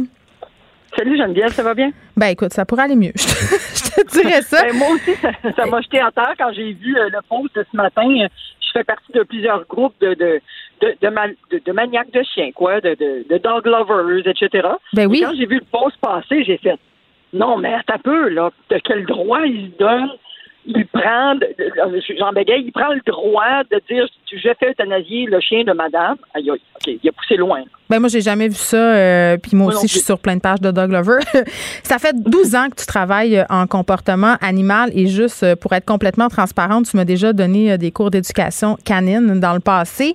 Euh, Puis c'est d'ailleurs la raison pour laquelle je voulais te parler aujourd'hui parce que tu sais, euh, c'est difficile pour le public là, quand on a des problèmes avec nos animaux de s'y retrouver parce que, bon, euh, tu sais, il y a eu toute la mode des César Milan et tout ça là, qui, qui ont, si on veut, ont mis les éducateurs canins sur la map, là, parfois euh, pour le meilleur, euh, parfois pour le pire. Mais je veux qu'on essaye de se démêler. Là. Premièrement, tu sais, l'expression maître chien, là, le nom Alpha Service Canin. Tu as tout le temps cette idée de domination. Là, on peut-tu avoir l'heure juste sur cette idée de chef de meute et d'alpha quand on parle d'éducation canine, s'il vous plaît? En fait, euh, l'idéologie de chef de meute part d'une vieille théorie, d'une vieille théorie qui était Mm. attribuée à la façon de vivre des loups. Euh, donc, on disait que l'alpha était le plus fort, euh, c'est lui qui dominait les autres. Euh, puis que par la force, autrement dit, par, par la, force, la, la, coercition, toute technique violente est justifiée à travers ça. Mais cette mode-là, avec les recherches et avec le temps, on a découvert que ça vient d'Hitler ça vient finalement de la, monarchie qu'il voulait appliquer, où il voulait oppresser, puis on n'a pas besoin de, se rappeler l'histoire qu'il en a tué une couple de juifs, maintenant, puis qu'il était une race pure, etc. Donc, ça part de cette idéologie-là. Puis on a fait des études avec des loups et on a attribué on a attribué le comportement des loups, on l'a transposé sur les chiens. Hmm. Mais ce qu'on a oublié de faire, c'est que quand on a pris les études, je vais faire une histoire courte, chez les loups, on a pris des loups qui venaient de différents endroits, qui n'avaient aucun lien. Et il y a eu, il y avait des conflits continuels dans le, la pseudo-meute qu'ils avaient créée, parce qu'une meute, proprement dit, est une famille de loups, avec tous ses descendants. Donc, si on les met ensemble puis qu'ils n'ont aucun lien, ça fait un éternel conflit. Parce que 60% des loups vivent toutes seuls. 60% des loups vivent d'une façon solitaire. Pourquoi ils s'emmerderaient à négocier avec un paquet d'autres loups quand il y a des petits gibiers à chasser? Alors que dans d'autres endroits géographiquement parlant, il y a juste des gros gibiers. Alors, on va pas de s'accommoder des autres puis de chasser en stratégie. Donc, c'est complètement rationnel. Ce qui fait que euh, l'idée d'être un alpha part de là. OK, mais nous, on n'élève pas des loups, là, on élève des chiens. Tout à fait. Le Canis lupus familiaris est une, variété de canidés qui s'est modifié génétiquement par le temps parce qu'il s'est approché de l'humain, puis par le fait qu'il avait moins de réflexes de défense, ça a mm. changé beaucoup son aspect physiologique et comportemental. OK? Euh, et, non, ce ne sont pas des loups ce sont des chiens. Ce sont des canis lupus familiaris. Oui, puis là, euh, Isabelle, tu je vais sur le site de Alpha Service Canin. Là, bon, évidemment, moi, à cause du nom, j'aurais pas eu tendance à me tourner euh, vers ce centre-là. Mais mettons que j'ai pas de connaissances, je suis monsieur, madame, tout le monde. Là, tu vas sur ce site-là, je, dois avouer que je me serais fait pogner. C'est marqué notre méthode est simple, axée sur le renforcement positif, sans violence, basée sur les dernières techniques de dressage canin, sur l'esprit de meute des chiens. Là encore, là, il y a le mot dressage, j'aurais peut-être tiqué. Mais ça a pas l'air, ça a l'air d'être une bonne affaire, là. Puis on nous parle de pension rééducative euh, où tu peux envoyer ton chien puis régler tous tes problèmes. Ça, ça a l'air miraculeux. Ben voilà. Le problème, c'est que les gens, ils sont souvent pris dans le tourbillon de la vie, ils sont pressés, ils ont un besoin immédiat, mm. puis ils vont faire confiance à quelqu'un qui a un beau charisme, une belle façon de se présenter. Euh, je dis pas que j'ai pas de charisme pour autant, mais ce que je veux dire, c'est que tout le monde utilise le mot R+ à toutes les sauces, Mais on peut on peut donner un biscuit d'un bord puis euh, choquer de l'autre, là. Puis on peut utiliser des techniques de R+. Quand on utilise le R+, on utilise aussi le P+, le P-, le R-, ça fait toute partie du cadran du conditionnement. Fait que les gens, ils se laissent berner parce qu'ils savent pas, premièrement. Puis deuxièmement, euh, quand on veut de l'aide pour notre chien, c'est pas en l'envoyant à l'extérieur qu'on va tout régler. Ben, en même temps, tu te dis, il va, il va donner une poule, puis après ça, quand il va revenir, il va être guéri, entre guillemets. C'est ça la pensée qu'on a. Puis les gens oublient souvent que quand le chien revient, il faut que tu continues. Là. Exact. Parce que moi, j'en faisais auparavant des fois de la pension éducative, ce qui avait déjà, ce qui s'était déjà passé entre moi et toi d'ailleurs. Oui, mon chien jappait trop. Oui, c'est ça, mais c'est un colis, tu sais. Exact. Euh, mais quand je faisais, je sais pas si tu te souviens, un, il y avait un lien de confiance installé. J'avais fait euh, je t'avais enseigné l'ABC du langage, euh, de l'entraînement, etc. Puis, il y avait une relation de confiance qui est installée entre moi et ton chien, entre toi et moi. Et en plus de ça, il y avait un compte rendu de ce qui avait été entraîné. Toi, tu avais des devoirs à faire. Ben c'est ça, mais comment on fait pour trouver un bon éducateur canin? Là? Parce que les gens, quand ils arrivent à ce point-là, parce que ça coûte quand même un petit montant d'argent, c'est abordable. il faut quand même. C'est incroyable. Ben c'est ça. il faut investir. Donc, les gens sont rendus au bout, là, sont, sont tannés. Puis, bien entendu, souvent, quand on est rendu là, on se dit la prochaine étape, c'est que je, je, le relocalise, le chien, là, je le mets ailleurs. Comment on trouve un bon éducateur canin? En fait, premièrement, euh, il faut être au courant un peu de euh, des, techniques d'entraînement. Tu moi, si la personne, premièrement, me parle de meute et de dominance, je décroche. Déjà en partant. Euh, si la personne, où est-ce qu'elle a pris sa formation? Cette formation-là, est-tu, euh, c'est-tu basé sur, je veux pas nommer de nom parce que je suis pas là pour discréditer, discréditer quiconque, mais si ces formations-là sont tout le temps avec euh, de la correction, de l'oppression, ben on décroche. Euh, si c'est des techniques qui, lui, le gars, il dit scientifiquement reconnu, hmm. mais en même temps, il t'empêche de visiter son chenil. Oui, parce qu'il voulait pas que la dame ait le visiter. Donc, c'est toutes sortes de petits signaux comme ça euh, qui devraient nous alerter. Moi, je suis éleveur maintenant de berger belge, en plus du métier que je fais. Et moi, si je veux m'acheter un chiot parce que je veux l'intégrer dans mon élevage, puis que l'éleveur me dit que je peux pas aller voir ses chiens pour X raison, ben c'est bien de valeur, j'irai pas l'acheter. Je comprends. C'est le même principe. Puis moi, mon, mon, bébé humain, parce que j'en ai eu trois bébés humains, euh, quand j'allais chez le médecin avec, là, je rentrais avec le petit. Je ne le laissais pas partir avec n'importe qui, mais c'est pareil avec mon chien. Moi, je pars de ce principe-là. Il est sous ma charge, il est sous ma responsabilité. Hmm je dois visiter. Tu veux pas que je visite? Je suis certaine qu'il y a d'autres éducateurs canadiens ailleurs. Bon, donc, euh, comme il y a plusieurs, Il y a plusieurs groupes aussi. Là, il y a le RQEX, je crois, là, qui sont un rassemblement d'éducateurs canins éthiques avec un paquet de, de de, de, connaissances, etc. Puis ça peut être un, un, bon outil pour savoir si c'est un bon éducateur canin. Et euh, votre vétérinaire peut aussi euh, en guillemets, être une, une, bonne référence. Les vétérinaires sont de plus en plus euh, à la fine pointe des nouvelles façons de faire avec les chiens, sont de plus sensibles à l'état du chien, à son état émotionnel. Donc, euh, euh, on revient toujours à ça, Isabelle, euh, de faire ses devoirs, de se renseigner, puis pas besoin d'aller chercher très très loin là pour savoir que le renforcement positif, ça donne de très très bons résultats. Isabelle Gauthier, merci de nous avoir parlé, qui est intervenante spécialiste en comportement canin. Puis je le disais tantôt, cette dame là, là qui a vécu une histoire d'horreur avec son chien, ce je, vais cet imposteur euh, Marc Boisvert euh, qui a le centre Alpha Service Canin.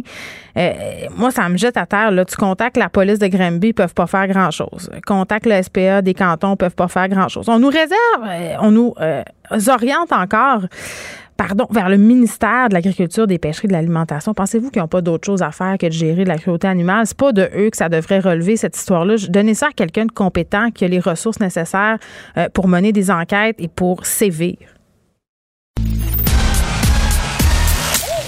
Geneviève Peterson. Elle réécrit le scénario de l'actualité tous les jours. Vous écoutez Geneviève Peterson. Cube Radio.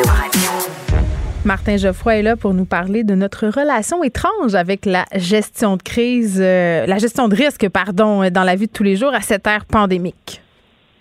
Bonjour Geneviève. Salut.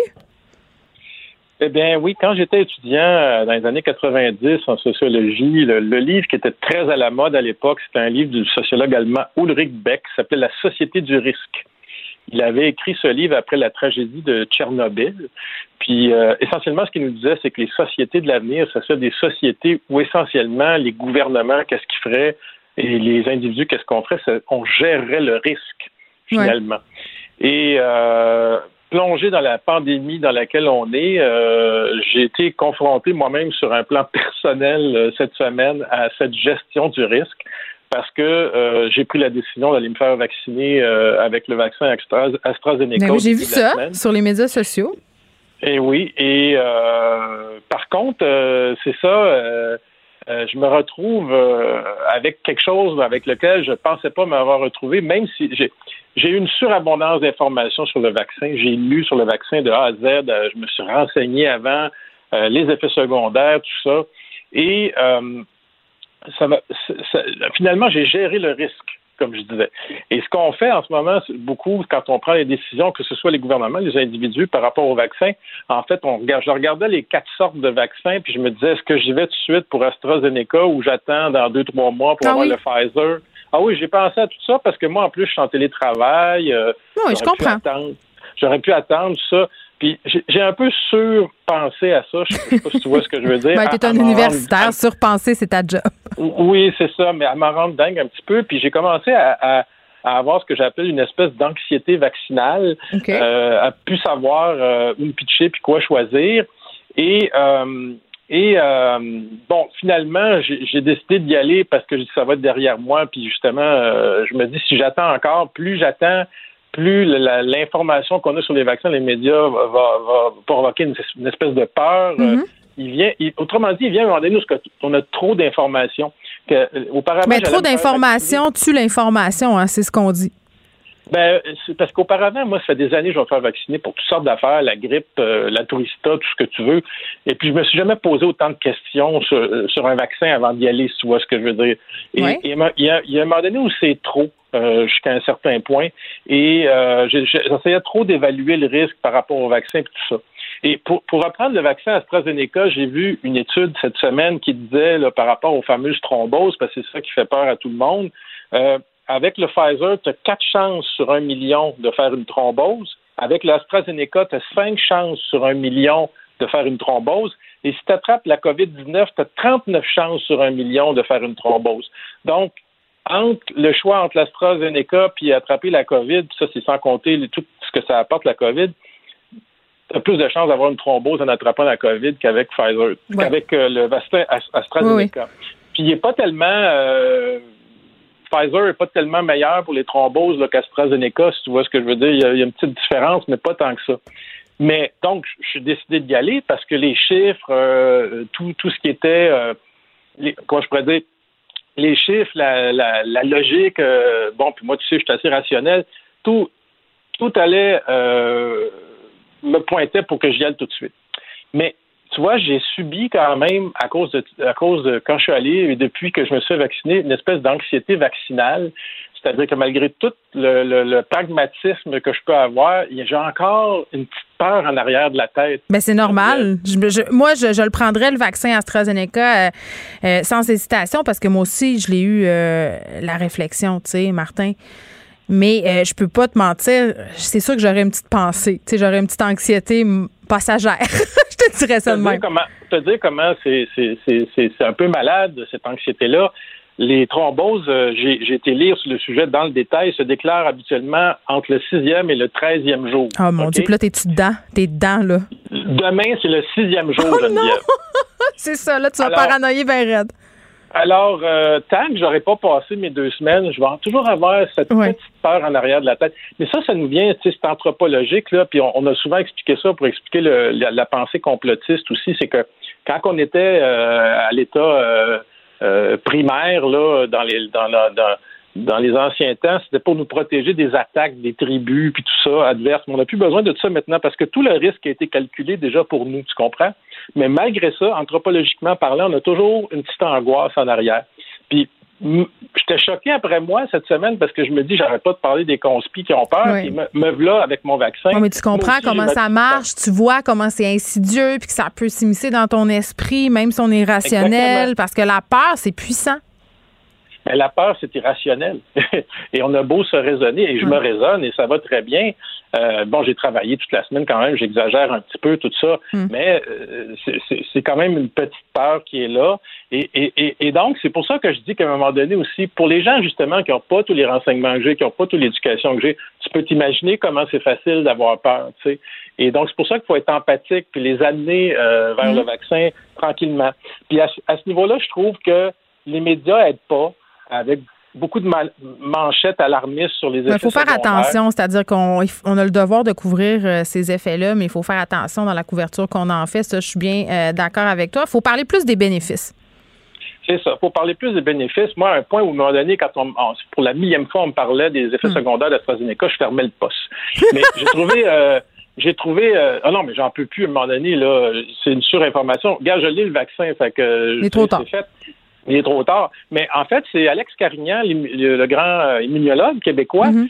qui disait que l'organisme responsable aux États-Unis de, des vaccins, de l'immunologie, tout ça, la CDC, je pense, disait que euh, montrait les bénéfices sur leur site web. Puis là, je suis allé voir ce, site-là, puis je trouvais ça super intéressant parce qu'il disait qu'est-ce qui va arriver quand vous allez avoir reçu vos deux doses de vaccin, euh, vous allez pouvoir rencontrer pour un souper chez vous sans masque d'autres personnes. Mais oui, c'est ça que le gouvernement devrait nous dire. c'est là-dessus qu'on devrait établir les bénéfices, les objectifs. Puis les ben médecins n'arrêtent pas de le répéter.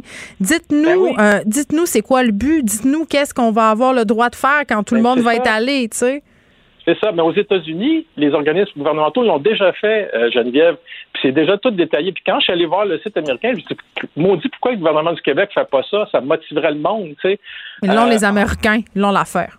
Ben, je veux pas faire mon livre graton, mais quand même. taquine. Mais, mais, mais, euh, mes beaux-parents qui sont en France, qui sont plus âgés, euh, ont pu faire un, euh, ont recommencé à faire des dîners avec, avec mes tantes, mes belles tantes. Ah, je suis jalouse. on est super jaloux, nous Ben autres, quand on voit ça, on aimerait ça être avec eux autres, tout ça. Fait que c'est là que c'est là que je me suis dit, moi, j'y vais au plus vite que je puisse avoir ma deuxième dose. En passant, ma deuxième dose, c'est le 2 mm. août, puis je, je trouve ça long.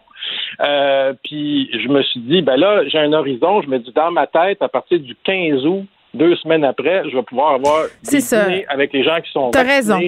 Il faut... Euh, c'est à ça qu'il faut penser. Il faut se raccrocher à ça, puis il faut faire attention quand on parle des effets secondaires, euh, de donner toute l'information, pas trop d'informations, puis de toujours revenir sur ces bénéfices-là, puis sur les objectifs. Martin Geoffroy, merci. Merci à toi. Geneviève Peterson. Une animatrice pas comme les autres. Cube Radio. Madeleine, puis l'autre côté, là, que vous pouvez lire dans le Journal de Montréal et le Journal de Québec. Madeleine, tu me surprises. Ah ouais, comment ça? Ben, tu voulais me parler de Michel Louvain, de ton amour pour Michel Louvain, puis moi, j'ai 38 ans, puis je dois t'avouer que, bon, je connaissais un, peu ses affaires, mais vraiment pas tant que ça.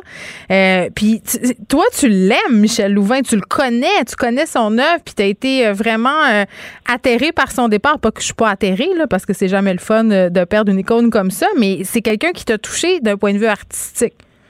Ben oui, moi j'étais vraiment triste mercredi soir quand j'ai appris la nouvelle, puis je dois pas être la, la seule qui est triste d'avoir appris cette nouvelle-là, Michel Louvain, qui est décédé à l'âge de 83 ans d'un cancer de l'œsophage. Mm-hmm. Euh, j'ai trouvé ça bien triste. Écoute, je, je ne suis pas une experte de son œuvre, mais j'ai beaucoup, beaucoup, moi, de souvenirs qui sont reliés à, à Michel Louvain. Puis c'était un, un personnage de la scène artistique québécoise qui était là ben, depuis que je suis née, depuis que beaucoup de Québécois et Québécoises sont nés aussi. Il fait partie de la scène artistique.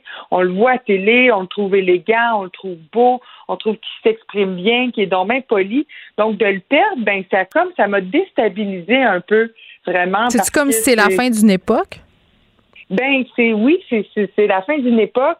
Euh, je pense aussi à, ma grand-mère, hein, puis ma, grand-mère qui est malheureusement décédée aussi, qui l'aimait beaucoup, là, vraiment cet homme-là. Puis euh, je m'en souviens, je m'en allais faire garder chez euh, chez ma grand-mère, puis elle chantonnait des, des airs de, de Michel Louvain. Hmm. Donc vraiment, c'est associé à, beaucoup de souvenirs aussi. Moi, j'allais dans les centres pour personnes âgées. ma sœur, on n'a pas le même père, fait qu'elle avait un grand-père différent en tout cas, j'allais manger souvent avec lui, avec ma sœur. Et puis, ben là, il y avait euh, le, gars du karaoké qui venait chanter. Puis dès qu'il chantait une chanson de Michel Louvain, ben là, tu avais toutes les femmes qui capotaient, euh, qui se levaient, euh, qui se tenaient avec leurs marchettes, qui dansaient. Donc, de voir à quel point Michel Louvain comme était comme avait comme une force de rassembleuse, là, euh, ben ça, ça m'a vraiment touchée, même quand il était en vie, puis ça m'a vraiment rappelé ça quand on a appris son décès malheureusement mercredi soir. Michel Louvain, ben, il, a marqué juste le fait qu'il soit homosexuel, hein, qu'on l'ait appris dans les dernières années qu'il était homosexuel. Ben, je suis sûre que ça a aidé. Ben, on a appris aussi qu'il était marié avec son conjoint des 25 dernières années. Là, on l'a appris en même temps que sa mort, en fait, par, par voie de communiqué. Ça, c'est particulier parce que c'est quelqu'un qui a fait sa carrière en ne parlant jamais de sa vie privée c'est ça, on, l'avait comme deviné, on l'avait su, mais tu sais, je suis sûre que euh, d'avoir cet exemple-là dans la sphère que ça a pu aider des hommes de cette génération-là peut-être à s'assumer. Euh, je voyais qu'il y avait notamment un article dans le euh, magazine Fugue, qui est un magazine euh, homosexuel. donc, tu sais, je pense qu'il a été vraiment important pour cette communauté-là, là, même si c'était pas quelque chose dont il parlait beaucoup. on a perdu euh, Michel Louvain puis Michel Géroir, hein, quand même, là, à quelques jours euh, d'intervalle. Euh, Michel Géroir qui affichait ouvertement, lui, son homosexualité, qui a été quand même, je dis, Lucie a fait un super intéressant euh, sur Instagram à propos de sa mort. Elle disait, tu sais, on a tendance à voir Michel Giroir comme étant un gars de potin, un peu quétaine, mais il a fait beaucoup pour euh, les communautés LGBTQ+, parce qu'il s'assumait, euh, il parlait ouvertement de son orientation, c'était pas caché et ça a aidé énormément de gens, surtout à l'époque, là, peut-être à vivre mieux leur sexualité. Ben oui, vraiment. Puis, euh, puis, puis c'est ça. Puis en tout cas, j'encourage, euh, même si vous avez 70 ans, 80 ans, 90 ans, ben vous pouvez vous révéler au grand jour puis assumer votre homosexualité. Puis c'est, c'est pas moi qui va, comment dire, peut-être les encourager, mais d'avoir des figures comme ça. on n'est pas obligé d'en parler non plus. tu sais, je veux dire, à un moment donné, moi, tu sais je, comprends l'idée du coming out dans la vie, là, tu sais, mais moi, je suis pas en train toujours de dire je suis hétérosexuel, je suis hétérosexuel. Moi, je rêve d'un moment où on n'aura plus besoin. Tu sais, l'identité sexuelle, l'orientation sexuelle sera même plus un enjeu, là. On n'a pas besoin de savoir avec qui les gens accouchent, là. Mais en fait, faites ce qui vous fait du, ce qui vous fait du bien. pas de pression de coming out, là. Tu sais, c'est ça que je veux dire, dans le fond. Non, mais c'est vrai. Si ça, si ça vous fait du bien, puis ça vous permet euh, de, d'être mieux avec vous, puis mieux dans votre peau, faites-le. Mais effectivement, on n'a pas besoin de le savoir. Puis, ben, je pense que comme notre génération, Geneviève, la tienne, la mienne, toi, tu as des enfants, moi, j'en ai pas encore mais on a le devoir quand même, je pense, de perpétuer son œuvre puis d'en parler à ah, nos enfants. Pas. non! Ben en fait, moi, je suis pas une fan. Je suis pas une fan. J'ai fait jouer la Dame en bleu chez nous. Ma fille a fait Ah, maman, je suis pas sûre. hey, moi, j'allais allée courir ce matin, euh, Geneviève, puis j'ai écouté la Dame en bleu. On mais voyons, courir en écoutant du Michel Louvain et Madeleine. Non, non, ça marche pas, là. c'est comme. Écoute, genre, jamais. Il pleuvait, j'ai jamais entendu triper de ma vie. Elle est vraiment entraînante, la Dame en bleu. Je te dis, en repeat. J'ai écouté genre. En repeat! Oh my God! Euh, au moins, si tu m'avais dit que tu avais écouté sa réinterprétation de Gangnam Style, j'aurais compris. Bon, euh, ça, c'est pour Michel Louvain. Je comprends que toi, euh, c'était quelqu'un que tu appréciais tant au niveau artistique qu'au niveau de ce qu'il a représenté comme nous tous. La veste olympique canadienne, maintenant, Madeleine, qui a été fait pour les Jeux de Tokyo, là, comme on, en fait à chaque jeu, controverse autour de la dite veste. Je comprends pas c'est quoi la controverse au fait. Faut vraiment que tu me l'expliques comme j'avais trois ans et demi. OK, parfait. Ben, on, on l'avait euh, vu euh, au mois d'août. Elle avait été révélée au mois d'août, mais elle était comme passée inaperçue. La veste, euh, c'est une veste en denim, là, une veste de jeans, avec comme des, des, des affaires inscrites dessus, puis elle est comme patchée, puis il y a comme. C'est quoi le problème? Ben, le problème, c'est qu'elle plaît pas tout le monde. Puis bon, il y, a des commentaires. C'est quoi, on n'a pas assez de nouvelles sur le Canadien pour faire des scandales, puis on a besoin de capoter sa veste de jeans des Olympiques. Pourquoi au mois d'août, on n'a rien dit, puis là, quand tout à coup, oh my God, la veste, pas correct. Ben parce que là maintenant elle est disponible sur le site euh, de la baie. On, on peut l'acheter désormais. Fait qu'elle est comme euh, revenue dans l'actualité. Ben il y a des il y a des gens qui voulaient euh, donner leur opinion par rapport à ça, mais je peux comprendre moi, pourquoi elle plaît pas aux gens parce que elle est assez flash. Moi je suis pas sûre le, retour du Denain, j'ai jamais trop adhéré là au Moi je trouve ça ah. hot au contraire, je trouve que c'est démocratique. Puis c'est fou là, ça fait le tour des médias internationaux là, tout le monde en parle, même le Guardian en parle. Oui, exact. Il, y a, il, y a, il titrait un, des articles, un de ces articles, c'était Tollé, alors que le Canada ressort la vis de Denain pour Tokyo, annuler les Jeux olympiques. En tout cas, ça va loin quand même. Là. Mais j'ai quasiment le goût de l'acheter. ben, écoute, sors, euh, sors ton argent parce qu'elle coûte 198 dollars. Oh, euh, grosse affaire. Collection. Exact. Puis euh, c'est ça. Donc, à voir si les gens vont l'acheter, mais ce que les gens se demandent, c'est est-ce que c'est assez chic? Euh, est-ce que. C'est supposé être chic, les Olympiques? Moi, il me semble, quand je me dis, je fais du sport, je suis pas bien chic. Mais c'est sûr que le Denain, c'est pas tellement un, tissu pour faire du sport non plus, tu vas me dire. Non, c'est ça, c'est pas sport non plus. Mais bon, les designers, l'équipe de designers qui s'est occupée de, la, créer, euh, ben, se défendent en disant que euh, c'était comme pour inclure la culture japonaise, la culture de Tokyo. Oui, la culture du Denain. Le Japon et le Denain, c'est bien connu, une longue tradition. Non, mais pour de vrai, ils font vraiment du bon denain. Oui, oui. Ils sont, sont, vraiment réputés. Et puis, euh, il y, a, y, a, une designer euh, qui, qui a habité au Japon de 2014 à 2016. Elle s'appelle Aliona euh, Kochekov. Oui. Elle a, a, dit que euh, ça rend pas vraiment hommage à la culture japonaise, que c'est un peu maladroit, puis que euh, c'est un peu erroné là, tu sais, de, ouais, ok, ok, fait que c'est peut-être là euh, que le blesse. Là, moi, j'essaie de me dire dans ma tête, madame, je me dis bon là, il y a, y a, ce tollé là, puis là, on apprend que c'est un tollé qui est international, là, que ça, ça se parle un peu partout sur la planète, puis à, à la vitesse qu'Internet va, là, ça va très très vite. Tout le monde parle de ça. Je me dis bon là, les jeux quand même dans quelques mois. J'espère que ça va avoir le temps de passer, cette polémique-là, parce qu'imagine, pauvres athlètes, là, imagine, là.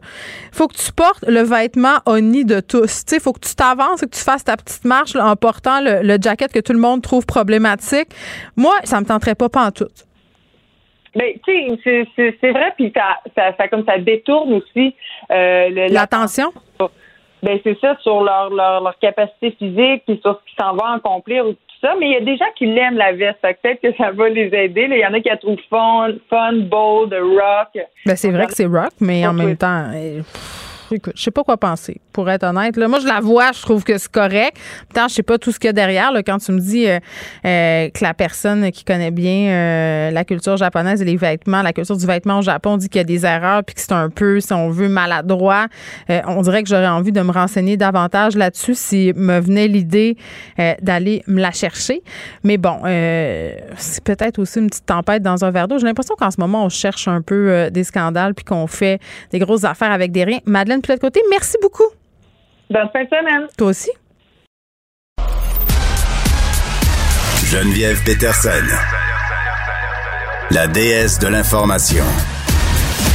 Vous écoutez Geneviève Peterson. Cube Radio. Cube Radio. Cube Radio. En direct à LCN. 14h30, c'est le moment d'aller retrouver notre collègue dans nos studios de Cube Radio, Geneviève Peterson. Salut Geneviève. Salut Julie. Euh, tu voulais nous parler aujourd'hui de cette hargne de plus en plus présente, là, autant, euh, pas seulement sur les réseaux sociaux, mais de façon générale depuis le début de la pandémie. Mais ben oui, puis euh, je voyais tantôt ton entrevue avec Catherine Dorion sur cette nouvelle initiative, là, Liberté d'oppression. Un peu, euh, si on veut, la manifestation de ce ras-le-bol collectif, je crois, là, devant l'ambiance sociale auquel on doit se coltailler un peu quotidiennement. Mm-hmm. là. Puis non, euh, tu as raison, je veux pas parler de la haine sur les médias sociaux parce qu'à mon avis, la haine sur les médias sociaux, c'est un symptôme. c'est un symptôme de ce ras-le-bol-là collectif qui peut être dû à plusieurs choses. Évidemment, en ce moment, ça fait un an qu'on est en pandémie. Ça fait un an qu'on est enfermé chez nous, qu'on est, si on veut, restreint dans nos libertés les plus fondamentales. on va se le dire. Là, tout est devenu compliqué. Euh, on doit se plier à certaines consignes. Ça fait pas toujours notre affaire. Ça, ça contribue beaucoup, euh, euh, si on veut, à la grogne populaire. Mais, mais vraiment, là, je suis rendue inquiète. Puis j'ai l'impression que ces dernières semaines, on a un peu franchi le Rubicon. Là. tu sais, on, fait beaucoup mm-hmm. d'entrevues, toi et moi, avec des experts dans différents domaines.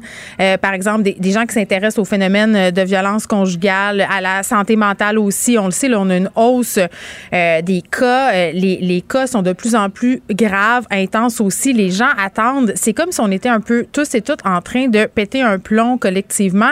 Les problèmes de sommeil aussi. Tout hein, ça. Il n'y a jamais eu autant de, somnifères prescrits. Oui, oui. fatigue généralisée et morale à plat. Oui, puis j'ai l'impression que ça nous fait avoir des comportements qui parfois sont agressif. C'est comme si le trop-plein euh, avait besoin de sortir. Puis c'est comme si lentement et sûrement on était en train de développer une espèce de méfiance de l'autre, de haine de l'autre. Puis on est un peu dans une culture de la polarisation. Là. Puis je faisais référence à liberté euh, d'oppression.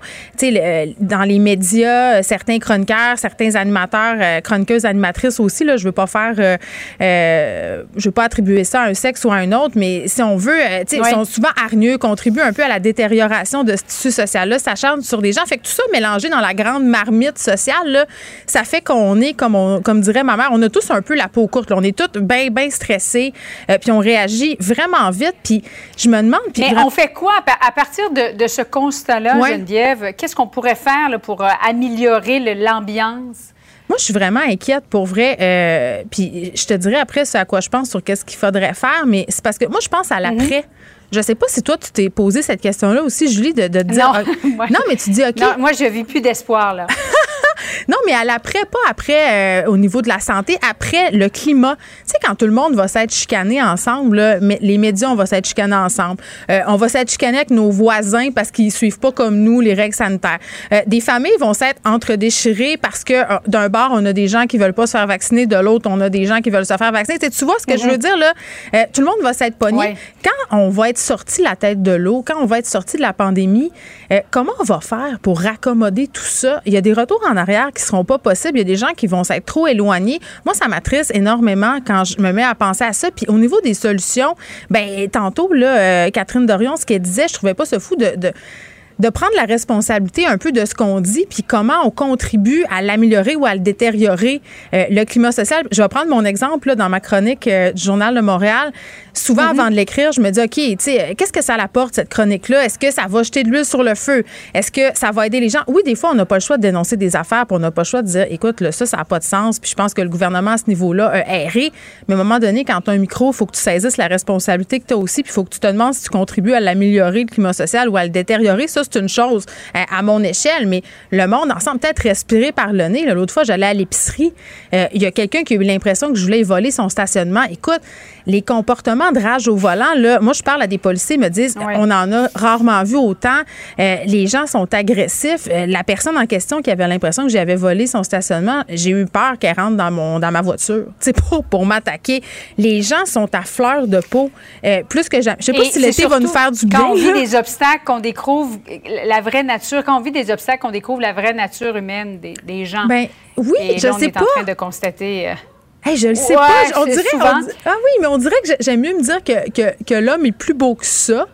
Euh, tu sais, je parlais, euh, je parlais des masques par rapport à la pandémie. Là, Mm-hmm. Euh, on a un peu peut-être enlevé le masque de la civilité, là, de la politesse, le masque qui fait qu'on est capable d'avoir une cohésion sociale puis des relations harmonieuses avec les autres. Il y aurait une couple de personnes peut-être qui auraient intérêt à leur mettre ce masque-là et de se comporter de façon euh, civilisée. mais moi, je, je veux croire que les gens sont de bonne foi. Euh, Il y a des gens qui savent pas vivre, là, mais j'ose croire que c'est l'infime je minorité pense de la faut, il population. faut, mettre, faut faire une, une pause dans, dans cette période-là, mettre les parenthèses, puis penser à l'après. C'est ça, exactement. Merci beaucoup, Geneviève. Bon après-midi. Bye bye. Salut. Joignez-vous à la discussion. Appelez ou textez le 187 Cube Radio 1877 827 2346. Bon, j'avais tellement hâte qu'on se parle de ça. Est-ce qu'on va assister à une espèce de bacchanal euh, cet été quand, euh, visiblement, là, on va relâcher les mesures sanitaires parce qu'on va être vacciné dans une proportion assez importante pour qu'on puisse euh, se lâcher lousse? Est-ce qu'on va avoir une espèce de fièvre du printemps collective? Est-ce que ça va être un joyeux bordel? On parle de tout ça avec Caroline Messier-Bellemare, qui est sexologue psychothérapeute. Madame Messier-Bellemare, bonjour. Bonjour, ça va bien? Ça va euh, super bien. Puis, pour vrai, ça faisait longtemps que j'achalais euh, Fred, euh, qui travaille à la recherche de l'émission, pour faire un segment là-dessus parce que on est- on- j'ai l'impression qu'on essaie de se raccrocher un peu à cette idée selon laquelle, quand tout ça va être fini, puis là, je mets des guillemets à fini, ça va être un peu le bordel dans le sens de le fun. Est-ce que, selon Mhm. vous, on va avoir la fièvre du printemps collective? Je pense que oui. C'est mes prédictions. Du moins, c'est ce que j'observe dans mon bureau. Euh, oui, je pense que, euh, en fait, euh, historiquement, là, ce qu'on observe, c'est à chaque fois qu'il y a eu des périodes de- d'austérité où il y a eu des contraintes importantes, par exemple, après la Deuxième Guerre, il y a toujours eu un laisser-aller général et très festif de la population après. Donc, je pense qu'on peut s'attendre à un, un printemps ou un été assez, assez intéressant à ce niveau-là. Mais la fièvre du printemps, ça existe-tu? C'est quelque chose qui est documenté du point de vue scientifique? Euh, oui, il y a quelques études qui, euh, qui, qui parlent de ça justement, là, euh, de, du fait que les gens euh, au printemps, ben, ils sortent de leur, euh, surtout dans les pays nordiques, là, je dirais. Ils sortent de leur vont, euh, tanière. ils sortent de leur tanière, puis euh, ils font, euh, ils ont plus tendance à vouloir euh, rencontrer des gens. Les comportements sexuels aussi sont plus, euh, sont plus fréquents, sont plus diversifiés. Donc, euh, c'est comme un renouveau un peu. Mais là, je pense qu'on peut s'attendre à un renouveau vraiment euh, Oui, généralisé. oui, version, version un peu boostée. Là, j'ai une petite question pour vous, Madame Bellemare. Parce que, bon, vous êtes sexologue, psychothérapeute, vous faites de la clinique, vous faites du bureau. Là, là le, le confinement, là, ça, ça, ça a-tu fait baisser l'infidélité? Euh, oui, beaucoup, beaucoup. Ben, en tout cas, disons que moi, depuis le début du confinement, j'en ai pas eu. Là, j'ai pas eu de, hum, j'ai pas eu de gens qui sont venus me consulter pour ça, alors qu'avant c'était vraiment plus, euh, plus important. Donc, euh, c'est sûr que les gens sont, sont confinés, donc euh, tu sais, les, les, les- leurs déplacements sont, euh, sont observés par leurs euh, leurs partenaires OK. plus qu'avant. Fait que c'est pas parce qu'ils Euh. ne veulent plus être infidèles, c'est parce qu'ils ne peuvent plus. Puis là, quand je dis il, je pourrais dire elle aussi, là. Euh, absolument, ouais. Je pense que c'est plus la contrainte là, qui fait en sorte que les comportements changent plutôt que vraiment la volonté des gens de. En même temps, ils peuvent ils peuvent mettre les deux ensemble dans le sens que Euh, quelqu'un qui est inconfortable avec ses comportements d'infidélité va profiter de la de ce qui, ce qui, a été le cas d'ailleurs euh, pour plusieurs personnes, profiter de la de la du confinement pour consulter, par exemple, euh, pour des problèmes qui étaient d'infidélité qui dataient d'avant ou des tendances à être infidèle qui dataient qui dataient d'avant avant le confinement. Fait que peut-être l'occasion d'une euh, remise en question, puis de se dire, OK, euh, on pourrait euh, mettre fin à ces comportements-là, puis profiter du temps qu'on a ensemble pour les régler. Exactement, exactement. Moi, je, je, je pense que le confinement, c'est comme une espèce de thérapie gratuite et généralisée. cinq ans en un, là, vraiment, là, parce que c'est très confrontant. Ça nous met dans des situations qu'on n'a jamais, auxquelles on n'a jamais été confronté par le passé. Fait que ça nous c'est une opportunité de grandir, disons. On, le prend comme on veut. Mais en même temps, j'ai tellement l'impression que ça a créé de la tension euh, chez certains couples. J'ai beaucoup de couples même. Les gens sont tannés de se voir. Ah oui, oui. Ah oui, oui, ça a vraiment, ça a clairement créé des tensions, mais en même temps, les tensions, c'est pas toujours une mauvaise chose. Euh, des fois, les tensions, c'est nécessaire pour rétablir un, nouvel ordre par la suite qui est plus équilibré, qui est plus intéressant pour les deux partenaires. Mhm. Donc, euh, mais c'est vrai que ça a brassé et que ça continue de brasser. Ça, ça, il n'y a pas de doute. Les bureaux sont pleins. Euh, ça appelle en masse, mais ça ne veut pas dire nécessairement que c'est une mauvaise nouvelle pour tout le monde, mais il y a clairement des couples qui n'ont pas passé le qui n'ont pas passé le, le, test du confinement. Il y en a d'autres qui se sont créés, il y en a d'autres qui, se sont recréés, donc ça a amené beaucoup, beaucoup, beaucoup de mouvements. Oui, OK. Puis là, quand le mouvement euh, vers l'extérieur va s'amorcer, euh, bon, on se parlait tantôt d'un possible été de débauche. En même temps, je me dis, ça fait tellement longtemps qu'on n'a pas beaucoup de rapports sociaux, puis même, bon, je comprends qu'il y a des gens qui ont continué à dater avec des applications et qui ont continué à avoir des gens, mais rien comme avant, là, sûrement en termes de quantité, j'imagine. Euh, Mhm. J'ai l'impression qu'il y a beaucoup de personnes peut-être qui vont être rouillées, qui vont avoir peur d'aborder des gens nouveaux. Oui, je pense que oui. Ben effectivement, il y a comme une, petite peur, une petite phobie, pas une phobie sociale, mais quand même des certaines craintes qui vont probablement rester un peu euh, dépendamment de, des mesures dans lesquelles on va on va déconfiner aussi, mhm. des, contraintes ou pas. Mais je pense que de façon générale, les gens vont être un peu craintifs, mais après peut-être quelques semaines, s'il n'y a pas de s'il y a pas de contraintes, qu'on peut revenir à, à ce que c'était avant, à ce moment-là, les gens vont vont, euh, vont vont se réhabituer puis vont reprendre leur air d'aller, là, celle qu'il y avait euh, avant le avant le confinement. Est-ce qu'on sait, Caroline, si les mesures sanitaires puis le confinement, ça a eu des impacts sur la libido du monde? Euh, ben ça l'a ça l'a perturbé beaucoup les libidos, euh, ça ça l'a nourri plusieurs libidos parce que ça permet aux gens de justement d'être à la maison puis de, de, de, se voir davantage, mais ça ça l'a ça l'a amené toute forme de variation. Euh, il y en a que ça a aidé, il y en a d'autres que ça a nuit. Euh, puis, ben, euh, il y a bien des gens aussi qui sont dans le milieu de tout ça, mais je pense que ça a laissé personne indifférent là, sur, au niveau de la sexualité, ça c'est sûr. Caroline Messier-Bellemare, merci, qui est sexologue, psychothérapeute. On se parlait de cette fièvre du printemps, de l'été qui est à nos portes. Est-ce que ce sera un joyeux bordel? Tu portes à croire que oui, que les gens vont se lâcher l'os, comme on dit? Le, le commentaire de Danny Saint-Pierre, un chef pas comme les autres. Danny. Allô? J'ai fait des demandes spéciales ce matin. Oui. Je voulais, je voulais absolument qu'on parle de bouffe, toi et moi, aujourd'hui. Je me suis dit, c'est vendredi. On a parlé de COVID toute la semaine. On s'est énervé, on a chialé, on a commenté, on a, hein, on, a fait tout et On a dit toutes les affaires. Mais là, ça faisait deux jours qu'il pleuvait, puis je me disais, pour vrai, là, là, là, on se fait un petit vendredi où euh, nous parlons Boostify. Cocooning. Mais, mais là, tu, veux me parler de l'oignon. Je veux dire, un peu. Tu sais, je parlais de libido avec la, la sexo juste avant toi. Le ma libido vient, ma libido d'information L'oignon, là, je suis pas sûre. OK. Mais là, c'est parce que t'as pas, pas effeuillé la chose. Parce qu'un oignon, c'est très sexy. Tu trouves? Ah oui. C'est quoi ta relation avec l'oignon? Est-ce que tu penses, est-ce que tu vis des, euh, des bad trips d'odeur, toi? Non, ça me dérange pas. Euh, la seule affaire que j'ai bien de la misère, c'est quelqu'un qui a une haleine d'oignon. Tu sais, de l'oignon cru, là. Comme un oignon comme si tu avais mangé une pomme d'oignon, là. Oui, mais ma mère, quand j'étais petite, elle aimait croquer dans les oignons qu'on cultivait dans notre jardin. Puis j'ai, je sais pas, j'ai gardé un traumatisme de son haleine de l'époque. Oh, donne-moi un baiser! Non, non, mais je sais pas. Mais l'oignon, à mon sens, c'est sais, quand il n'y a plus d'oignons dans l'armoire, là, c'est le moment où, je capote. Là. Je fais, oh non, j'ai encore oublié d'acheter des oignons parce que ça peut m'empêcher de faire une recette. Là. Ben, je comprends. Il faut qu'il y en ait dans tout. Mais c'est la base de tout. Les gens intolérants aux oignons tombent ses nerfs. Je, je comprends là, que ça vrai, ça? pour vrai. Ben oui, c'est vrai. Sérieusement? Ben oui, il y a de l'oignon euh, pour, pour. Il y a de l'oignon pour qui? Non, voyons. Il y a des gens pour qui l'oignon? c'est mon ACV de vendredi. Attends un peu. Là, je lève mon bras, puis je touche le bout de mon nez. ça sent un toast ici. Ça sent un toast brûlé. Ça sent l'oignon. Ouais, non, mais il y a des gens pour qui l'oignon, c'est super indigeste. Là, ça passe tout droit. Je le crois. J'ai été témoin de, de, personnes qui ont des intolérances. Oui, oui, mais, mais ça m'énerve parce Dorothée que. A roté, puis c'était difficile. Mais c'est parce que les gens qui sont intolérants aux oignons sont, sont intolérants à toute forme d'oignon. Fait que tu peux pas comme remplacer. Tu, peux pas faire Ah, mais là, je vais mettre la ciboulette, je vais mettre l'échalote, je vais mettre euh, l'échalote française. Non, ça, ça marche pas. Non, les, j'ai kick out de ma vie. Aliacé, c'est toute la même gang.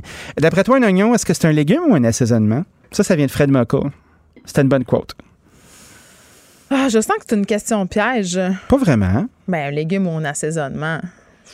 Je sais pas. Moi, je pense que c'est un légume. Moi, je le considère comme un légume. Je l'intègre dans mes sautés, je le coupe gros, euh, puis j'ai le goût de croquer dedans, là, puis pas qu'il soit tout mou. Là. Parfait. Toi, tu veux vivre ton oignon. Tu veux, qu'il soit là. Oui, bien. Ben, sinon, on le met pourquoi? Parce que ça dépend, là. Ça dépend du statut qu'on veut faire. Mm-hmm. Si je veux faire une recette euh, comme une soupe, ben là, l'oignon dans la soupe, c'est pas comme un légume. Si je veux faire une salade, si je veux faire un sauté, si je veux faire des brochettes, name it, mm-hmm. c'est un aliment pluridisciplinaire. C'est un, un aliment qui peut faire beaucoup de choses quand, on se dit qu'il n'y a jamais rien à manger dans notre frigo, là, tant qu'il y a de l'oignon, c'est pas vrai. Il y a plein d'affaires qui peuvent arriver. Un bon oignon au poivre. Ah, mais un oignon, là, ça a plusieurs couleurs. Tu peux avoir de l'oignon blanc, qui est vraiment l'oignon de fraîchier par excellence, à mon avis, parce qu'il coûte cher, il est gros. Mais il goûte rien.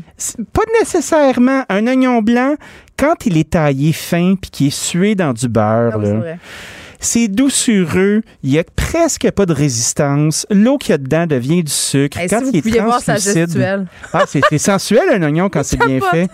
Non, non, mais c'est merveilleux. Moi, c'est mon, c'est mon aliment, euh, c'est mon underdog favori. Je peux pas cuisiner sans oignon. Ça se peut pas.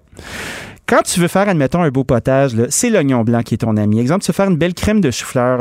Tu vas prendre un quart de livre de beurre pour deux têtes de chou-fleur, puis un gros oignon. Ben oui, parce que moi, je mets pas de crème dans mes potages. Je fais pas ça. Moi, je prends le beurre du départ. On dirait que je t'aime de plus en plus chaque jour qui passe en ta présence. Tu vois, moi, j'assume mon beurrage. Tu mets une bonne poignée de sel parce que l'oignon a besoin du sel pour relâcher son eau de végétation. Se laisser aller. Oui, pour se, pour se relâcher, pour se laisser aller, pour fondre. Et à mesure que l'oignon compote dans le beurre, le petit liquide qui est à l'intérieur puis qui est astringent au départ, ben, finit par baisser pavillon puis devenir quelque chose de vraiment délicieux, de sucré. Puis c'est ça qui va faire ta base. C'est ça qui va faire ta base de potage, puis faire quelque chose de vraiment chouette. Après ça, tu vas ajouter tes légumes, un bon bouillon, soit un bouillon de volaille, mais souvent, moi, je vais juste mettre de l'eau parce que c'est déjà assez parfumé. Peut-être une petite feuille de laurier. Tu cuis, puis après ça, tu passes ça dans un pied mélangeur ou un Vitamix. Moi, j'aime beaucoup le Vitamix parce que il est très puissant. Puis ça devient du velours, cette affaire-là. Mais pas d'oignon pour le fun. Ça va être de l'envieux péché. C'est vrai. Moi, euh, ce que j'aime euh, avec l'oignon, c'est son folklore. Ma mère, dès qu'elle a une recette, elle me dit toujours, premier ingrédient, un gros oignon espagnol. Ouais. Ça me fait capoter. Oui, mais c'est un 16. Je le sais que c'est bon. Ben oui. un gros oignon espagnol, oui. Oui, ça part. Puis tu fais Arriba, c'est merveilleux. C'est quoi ça? Explique-moi. Un oignon espagnol, puis son, contre, son contrepoids, le petit oignon hein. jaune cheap. Ouais. Le petit oignon jaune cheap, là, il est bien, il est correct, mais il peut pas tout faire. Ceux-là dans les sacs filets, là, oui, à, les deux, sacs à deux pour 5 piastres. À 2 pour 5 piastres, là, déjà, il coûte plus cher. Il coûte moins cher parce que tu passes la moitié de ta vie à l'éplucher. Il y a beaucoup moins d'eau à l'intérieur. Fait que, tu sais, c'est pas un oignon que tu as envie de manger à grande croquée, là. Hmm. C'est pas ça que tu mets cru dans tes hamburgers, tu sais. Fait que, oui, il va être le fun pour faire des potages. Il va être beaucoup moins sucré. Par contre, cette espèce d'astringence-là est, est intéressante, à mon avis, à un endroit. C'est quand tu fais de la soupe à l'oignon. Tu commences pas à prendre de l'oignon blanc pour faire ta soupe à l'oignon parce que tu vas avoir un oignon qui a plus de structure. parce que tu veux la faire cuire bien longtemps pour faire une soupe pour qu'elle goûte de quoi? Quasiment qu'elle caramélise. Pas, pas là, ah, ben oui, qu'elle devienne colorée. Ah, il faut qu'il colore. Fait que, exemple, si tu veux rentabiliser ton oignon cheap, ton petit oignon jaune, prends pas des oignons espagnols pour faire ça.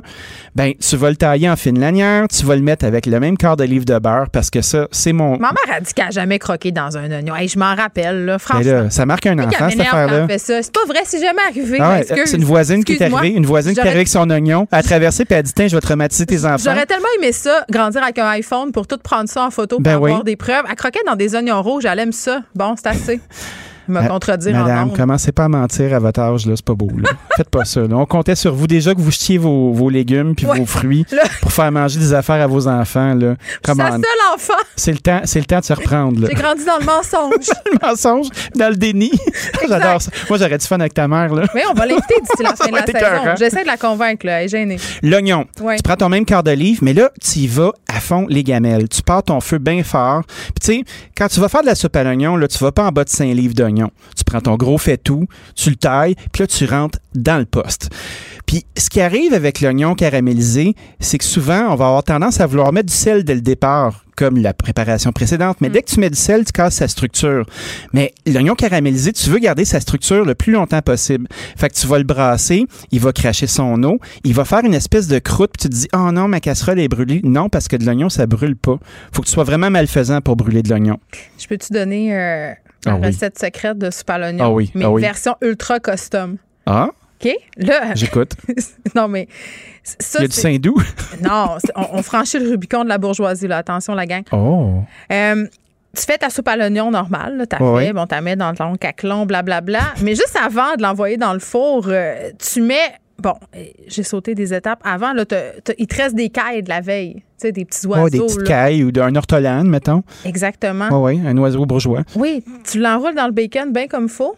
Ouais. Tu sacs ça sur le dessus de ta soupe, puis t'envoies ça au four. Oh. C'est euh, puis tu mets tu peux mettre aussi du fromage dans le fond si ça te tente là, genre du riz opel. C'est euh, c'est pas, pire. Du riopel, une caille, des oignons. Ça augmente le coût là, c'est une soupe à l'oignon à 25 pièces mais Ben oui, mais, mais c'est un après-ski, un après un- c'est un après-ski très le fun. Toast. Tu dis? ça sent toast. Je pense qu'on est rendu coordonnés dans nos C'est AVC. Là, j'ai bu un très gros gourou. Quand je bois trop de gourou, je veux parler trop vite. Tu sues, Geneviève. Fait que les mots. Non, je suis correct? pas. non, tu sues pas. C'est une vraie femme traditionnelle. Éric Duhem me l'a dit. Ah, il est-tu fin, Il veut lui? que je vote pour lui. Lui, il connaît ça, les femmes. Il serait-tu capable de me faire de la soupe à l'oignon, tu penses? Ah, c'est sûr qu'il fait une excellente soupe à l'oignon. Je suis persuadé. J'en doute pas, mais j'ai vu son, son buffet de Noël. Puis ça avait pas l'air très sophistiqué, mais je soupçonne qu'il a fait cette photo-là pour euh, se penser un homme du peuple. Mais ça- dire ça, c'est peut-être pas contribuer peut-être euh, que peut-être à la y a belle un ambiance pied, sociale. il y a un pied euh, dans le passé puis un pied dans le futur. Non, je pense qu'il y a les deux pieds dans le passé. Toujours est-il que... On revient à nos oignons. Hein? C'est le cas Oh, de le dire, on va s'en mêler. Quand on fait caraméliser l'oignon puis on voit une belle croûte qui est dans le fond, faut pas paniquer. Vous tassez votre casserole du feu, vous mettez un couvercle sur votre casserole et on laisse un petit 5 minutes. Sais-tu qu'est-ce qui va se passer? On panique pas, là. Non. Important. L'humidité qu'il y a dans votre oignon va faire que votre fond de casserole va se décrocher. Puis là, ce- cette belle concentration-là, ces sucres-là vont se répandre dans le reste de votre oignon. On recommence ça, qua- recommence ça 4-5 fois. Puis ça vous fait presque du goudron d'oignon. Puis ça, ça fait la base des plus belles soupes à l'oignon. J'aime tellement ça. C'est comme animer la soirée du hockey à radio. Je trouve que le hockey Ben à oui. radio, c'est meilleur C'est du play-by-play. Puis toi, quand tu décris la cuisine ou que tu nous donnes des conseils de cuisine à radio, c'est meilleur. On le voit. extraordinaire. On oui. on n'est pas obligé de le faire. C'est un raconteur. C'est ça, ça coûte bien moins cher. Oh, on tient, on tient un concept. Ah, on est sur quelque chose. Là, tu prends, tu prends une tasse de vin blanc, tu mets ça là-dedans juste pour te délayer. Moi, les gens qui font flamber leur vin ou qui le font cuire trop longtemps, je les aime pas tant que ça parce que j'aime le goût boissonneux du vin. je vais acheter euh, du bouillon, euh, je vais acheter du bouillon de, de bœuf Ouais. à l'intérieur. Je vais peut-être avoir ajouté une ou deux cuillerées de farine dans mes oignons avant de mon vin parce que ça, ça s'appelle Saint-G. Ça, c'est quand tu veux hacker les intolérants au gluten. Ouais. Tu veux qu'ils se couchent. Ouais, quand tu as envie de créer des flatulences euh, inopportunes à la table là, pour des gens. On prend puis- des notes? Ouais, puis tu fais comme euh, ben non, ben non, j'en ai pas mis de la farine, ben non, ben non. Moi, je l'ai fait Puis là, souvent. t'es- hein. voix ballonnées. là, Tu comprends que je l'ai fait souvent au début quand je sortais avec mon chum puis je le croyais pas qu'il était intolérant au gluten. Ouais, nuit Je d'amour. me disais, euh, non, mais c'est juste parce qu'il fait de la télé puis il se tire un rang. Là. Il, veut, il veut juste être mince. ça. Il se tire un Il se rang. tire un rang. Fait que je mettais des petits ingrédients subtils qui contenaient euh, du gluten. Je me suis rendu compte assez vite que c'était vrai son affaire. Ouais, mais moi, je fais pas exprès pour gosser les gens dans leurs allergies. Ils peuvent me faire confiance. Donc, le bouillon va s'épaissir un tout petit peu, puis après ça, ben, on va ajouter euh, du pain rassis. Moi, j'ai ça du monde qui met des gros cristis de croutons sur le top de leur soupe à l'oignon Hey, parce ça que Du pain mouillé, c'est peine de mort. moi, je mange pas euh, ma soupe à l'oignon avec un couteau et une fourchette. J'ai envie, j'ai envie de naviguer avec aisance mais je là-dedans. veux pas de pain mouillé, j'en veux pas. Fais-moi griller une, euh, petite quelque chose à côté, puis mets-la sur le top après. Je sais pas. mais- Je veux pas le pain mouillé. Ça le chicken. Ah, Ce que j'aime, moi, de ces croutons-là, Ouais. euh, c'est qu'ils sont bien secs, ils sont imbibés de beurre ou d'huile d'olive. Ils vont être dans une soupe qui est pas trop mince non plus. Tu sais, c'est pas du maudit bouillon euh, pisseux, là. Moi, ma soupe, elle a de la texture. Elle a la texture d'une sauce. Moi, je te sers pas 80% de soupe puis une maigre consolation de fromage j'espère puis bien. de pain mou. Hey, moi, je te sers une caille au bacon par-dessus. Ben on se Christy. jase-tu? On se jase-tu? Ben j'ai de l'envergure, là. Ouais. Après ça, je vais rajouter ma, ma couche par-dessus ma couche de pain rassis qui va être taillée en petits dés comme ça, ça va fitter dans ta cuillère. Mm. Je vais recouvrir ça d'Alfred le fermier ou d'un bon fromage qui peut gratiner, quelque chose qui va être chouette. De la mozzarella, là, c'est pas là que ça va. Non. On fait pas ça. Mais une petite tome aussi, c'est intéressant. Une petite. Mais sais-tu quoi? Moi, j'ai un petit jugement devant le fromage trop crémeux. Je t'ai entendu mettre du riopelle dans le fond de ton bol. Ah, Pas dans le fond, c'est le dessus. Mais comment qu'il gratine ton riopelle? Ben, il devait pas, avoir la, la peau toute frisée autour, là, comme on- Michel Richard qui passe trop de temps au soleil. Et je vais te laisser avec ça. Je- je Euh, je l'accueille. Le, le fromage, fait Elle juste. était sa- cute quand t'étais jeune, Michel Richard. Ah mon Dieu, je te laisse tellement avec ça. T'es es quelqu'un de problématique. Ça y est, appelez le squad des woke. Euh, le ben, fromage je s'abandonne. Je passe, à, je autre chose, tu te rends compte? Je, je- je t'aide, là. On- Moi, euh, Le fromage je savais ce que je faisais. oui, vas-y. Laisse-toi faire. Écoute-moi. Oui, vas-y. de t'aider.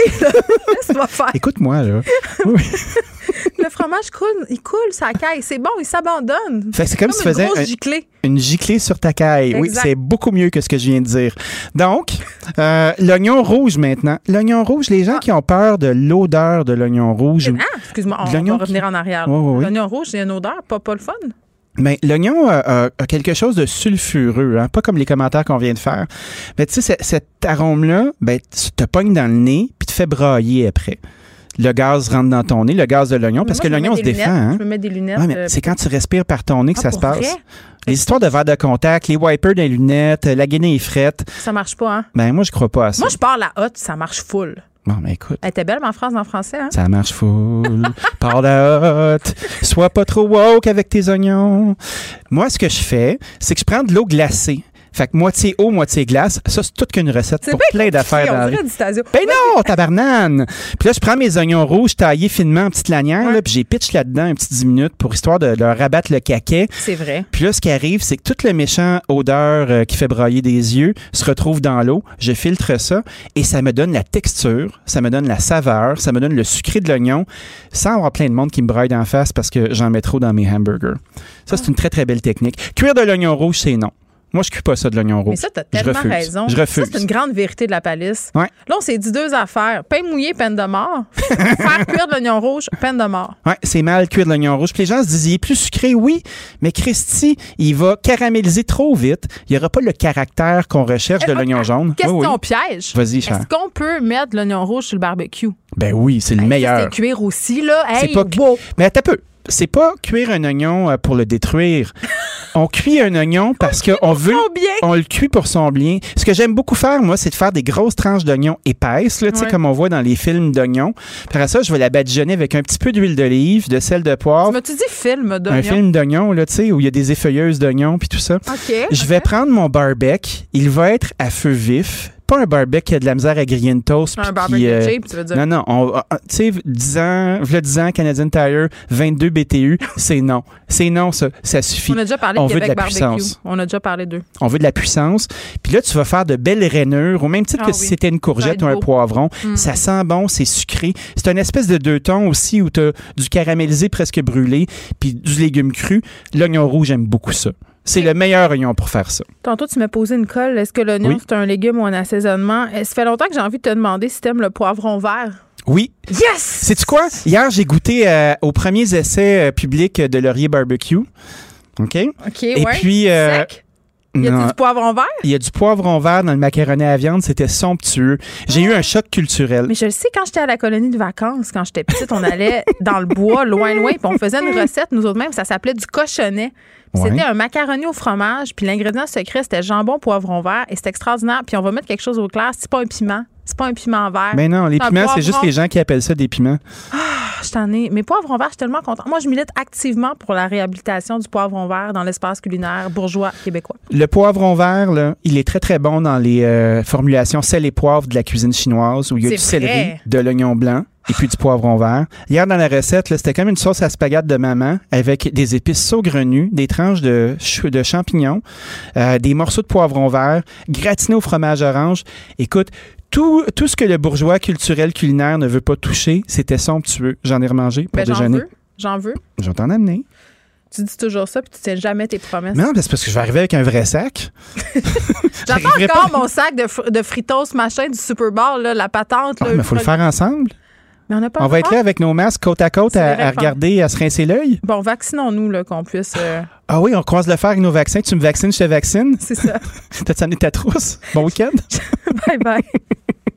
Pour une écoute en tout temps, ce commentaire de Danny Saint-Pierre est maintenant disponible dans la section balado de l'application et du site cube.radio, tout comme sa série balado L'Addition, un magazine sur la consommation et l'entrepreneuriat. Cube Radio. Pour elle, une question sans réponse n'est pas une réponse. Geneviève Peterson. Cube Radio. Le, le commentaire de Olivier Primo, un entrepreneur pas comme les autres. Olivier, j'avais tellement hâte de te parler. Mon Dieu, Seigneur, j'aime ça quand tu me dis ça. Non, mais c'est parce qu'il y avait des thématiques cette semaine qui m'ont fait euh, penser à toi. Annulation du Grand Prix, possible déplacement de chez Agos. On va de l'avant avec un projet sur l'île Sainte-Hélène. Puis je me disais, Oli, il va, tout il, va, il va penser à tout ça, il va tout ramener ça au Beach Club. Il va s'emparer de cette affaire-là. Fait que j'écoute ton plan. Expose-nous ton vu? plan. Tu as vu que j'en ai pas profité, hein? J'ai pas je me vu. Suis dit, je me suis dit, c'est assez là, la controverse, mais on va s'en parler pareil. OK. Euh, le Grand Prix, je suis un pro Grand Prix à 100%. J'adore le Grand Prix. C'est des belles retombées économiques. C'est une très belle vision pour la visibilité pour la ville de Montréal, la province de Québec. Mais tu y vas-tu? Euh, j'y vais. Ben oui, j'y vais, j'y vais certainement. Ben j'y vais. J'y vais. Je suis pas un, un grand fan de F1. J'y vais pour les événements, pour les parties. J'en profite pour euh, les restaurants, payer trop cher pour rien. Mais j'y vais puis j'encourage euh, l'économie locale. Je me prends une petite chambre d'hôtel. Je passe le week-end là-bas et j'ai bien du fun. Là, le gros problème en ce moment, toi et moi, l'année passée, on se serait parlé à cette, euh, cette date-là, on se serait dit, bon, il va y avoir euh, l'annulation cette année, l'année prochaine, qui est cette année, ça va avoir lieu. Hmm. Là, ça n'aura pas lieu, ou euh, en tout cas, ça va, ça va. Ben, c'est pas encore, c'est pas encore sur sûr. Non, non, mais là, ça va brasser, ça va être très, très politique parce que, euh, bon, deux trucs. Premièrement, il n'y a aucune retombée économique. Euh, puis Parce qu'il n'y a ça, pas de tourisme étranger, c'est ça que tu dis? Ben, il y aura absolument rien. On Ouais. va pas mettre des gens dans les estrades quand on peut même pas aller voir nos parents, premièrement. En tout cas, si ça, ça arrive, c'est ça. Ça ça va être arrivera une pas, je te le confirme, ça. Bon, exactement. L'autre truc aussi, en fait, il y a trois choses. Le deuxième truc aussi, c'est que ça va ouvrir une boîte de Pandore. Moi, j'attends, et j'ai parlé à presque tous les organisateurs d'événements, la seconde que cette boîte de Pandore-là est ouverte, et oui, c'est bon, on donne une subvention parce qu'on veut garder, ben moi, je vais aller cogner, je vais dire, ben moi, j'ai quand même 10 millions de retombées économiques. Cette année, je peux pas ouvrir, je veux être payé. Euh, tu le groupe CH va faire la même chose. Tout le monde va faire la même chose. là. Une fois que ce- ce- cette boîte de Pandore-là est ouverte, c'est terminé. là. Tout le monde va s'essayer. Puis pourquoi on nous dirait non à nous, puis ils vont dire oui euh, au Grand Prix? Je suis, euh, je le répète, je suis 100% pro Grand Prix. En ce moment, nous, on ne demande pas de subvention à personne, on est fermé, puis on attend que ça, on attend que la vague passe là, pour, euh, pour, pour réembarquer. Oui, puis au, côté euh, de tout ça, tu as cette demande euh, des organisateurs de ce 6 millions là, pour compenser le fait qu'il n'y ait pas de spectateurs. Moi, j'ai trouvé ça Ah, ben, insultant. Insultant. Ben, D'abord, je vais faire des, des shows, euh, moi tout seul, je vais être DJ, puis je vais dire compensez-moi parce qu'il n'y a pas de spectateurs. C'est ça que je viens de dire. Puis là, troisième point, là, j'entends, puis là, je lis un petit peu, puis je- moi, je pense que c'est une grosse façon de négocier. Ils nous disent que l'organisation qui, qui possède la F1 euh, serait peut-être euh, peut-être qu'ils vont peut-être essayer de briser le contrat puis de l'emmener à quelque part d'autre. Mais qui aille? que- Je m'en sac dessus, moi. Allez-vous-en. Ben Oui, Jen, oui puis non, parce que c'est vraiment. Puis les gens, je te le dis, sous-estiment l'importance de la visibilité pour le du Grand Prix dans, dans le. le... Puis tu sais, c'est pas juste la semaine du Grand Prix, là. C'est deux semaines avant, une semaine après, c'est pendant toute l'année, on parle du Grand Prix de Montréal.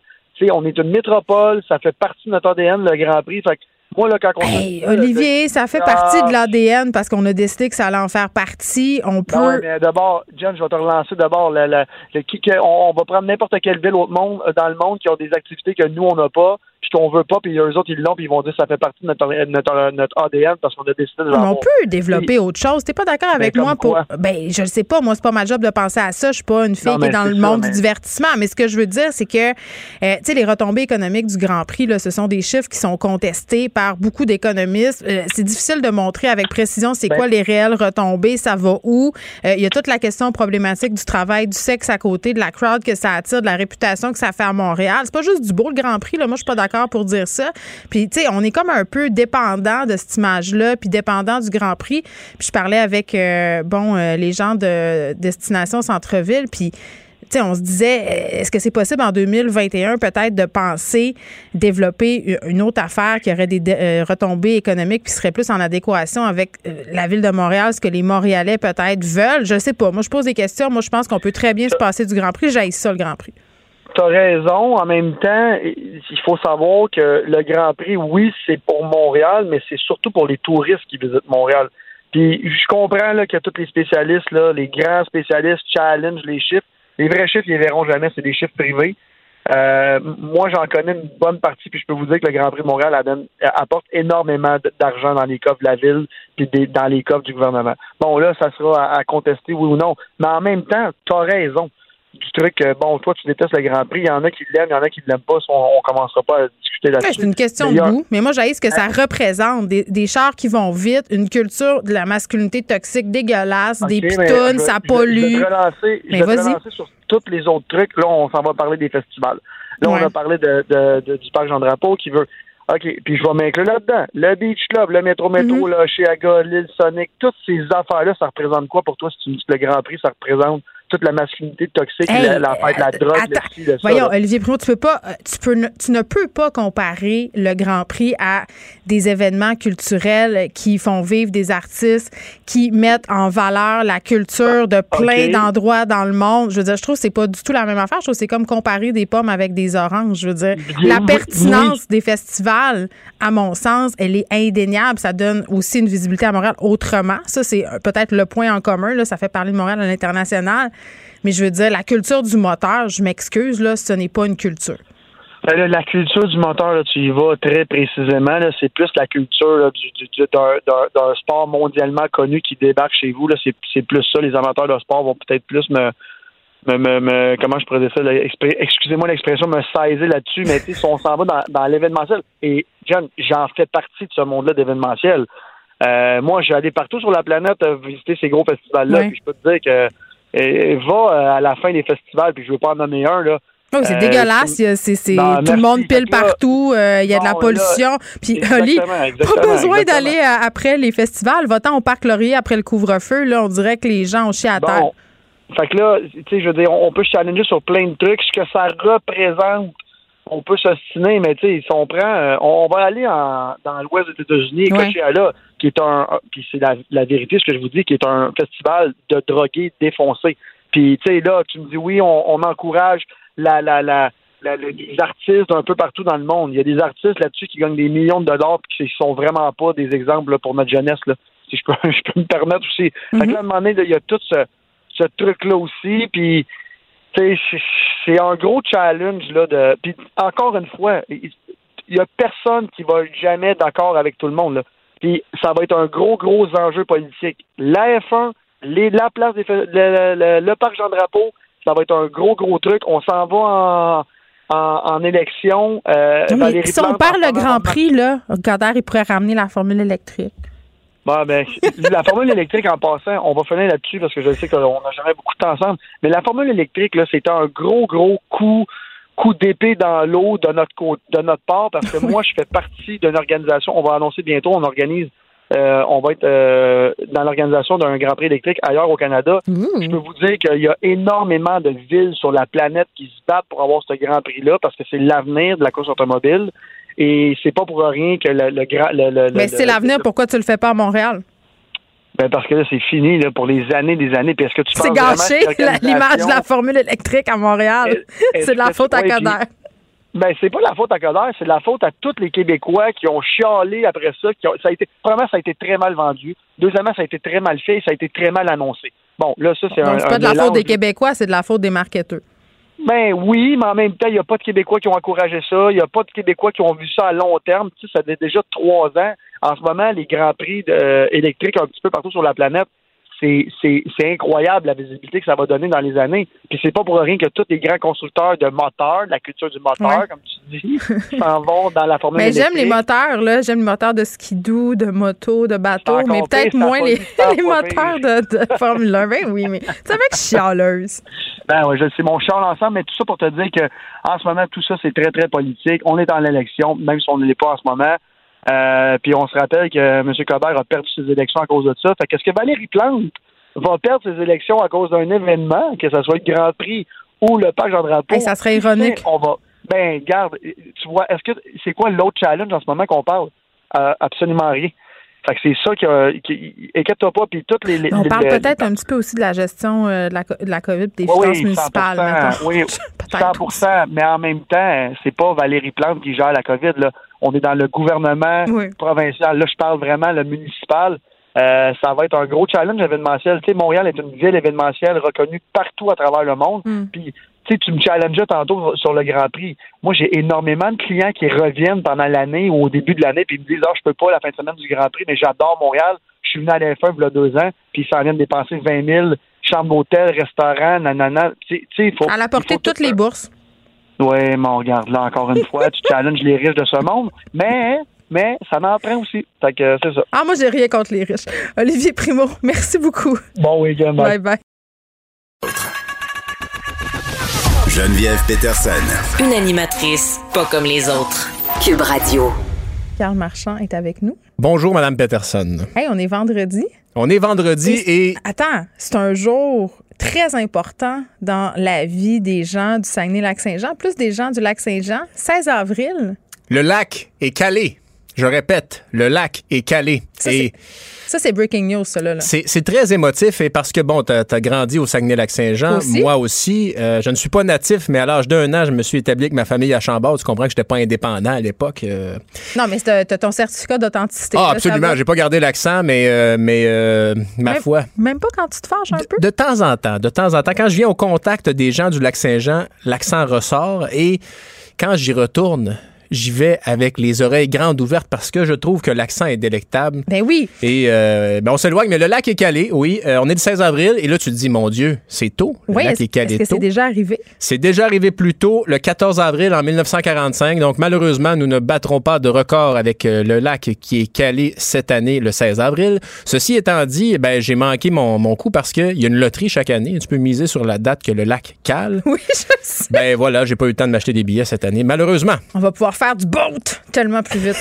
oui, aller aux plages à Saint-Gédéon. Exactement, et voir sauter euh, les Wananish. Bon, évidemment. On salue nos auditeurs du Saguenay-Lac-Saint-Jean. Moi, je verrai rien de tout ça parce que je suis pas vaccinée puis parce qu'on peut pas y aller.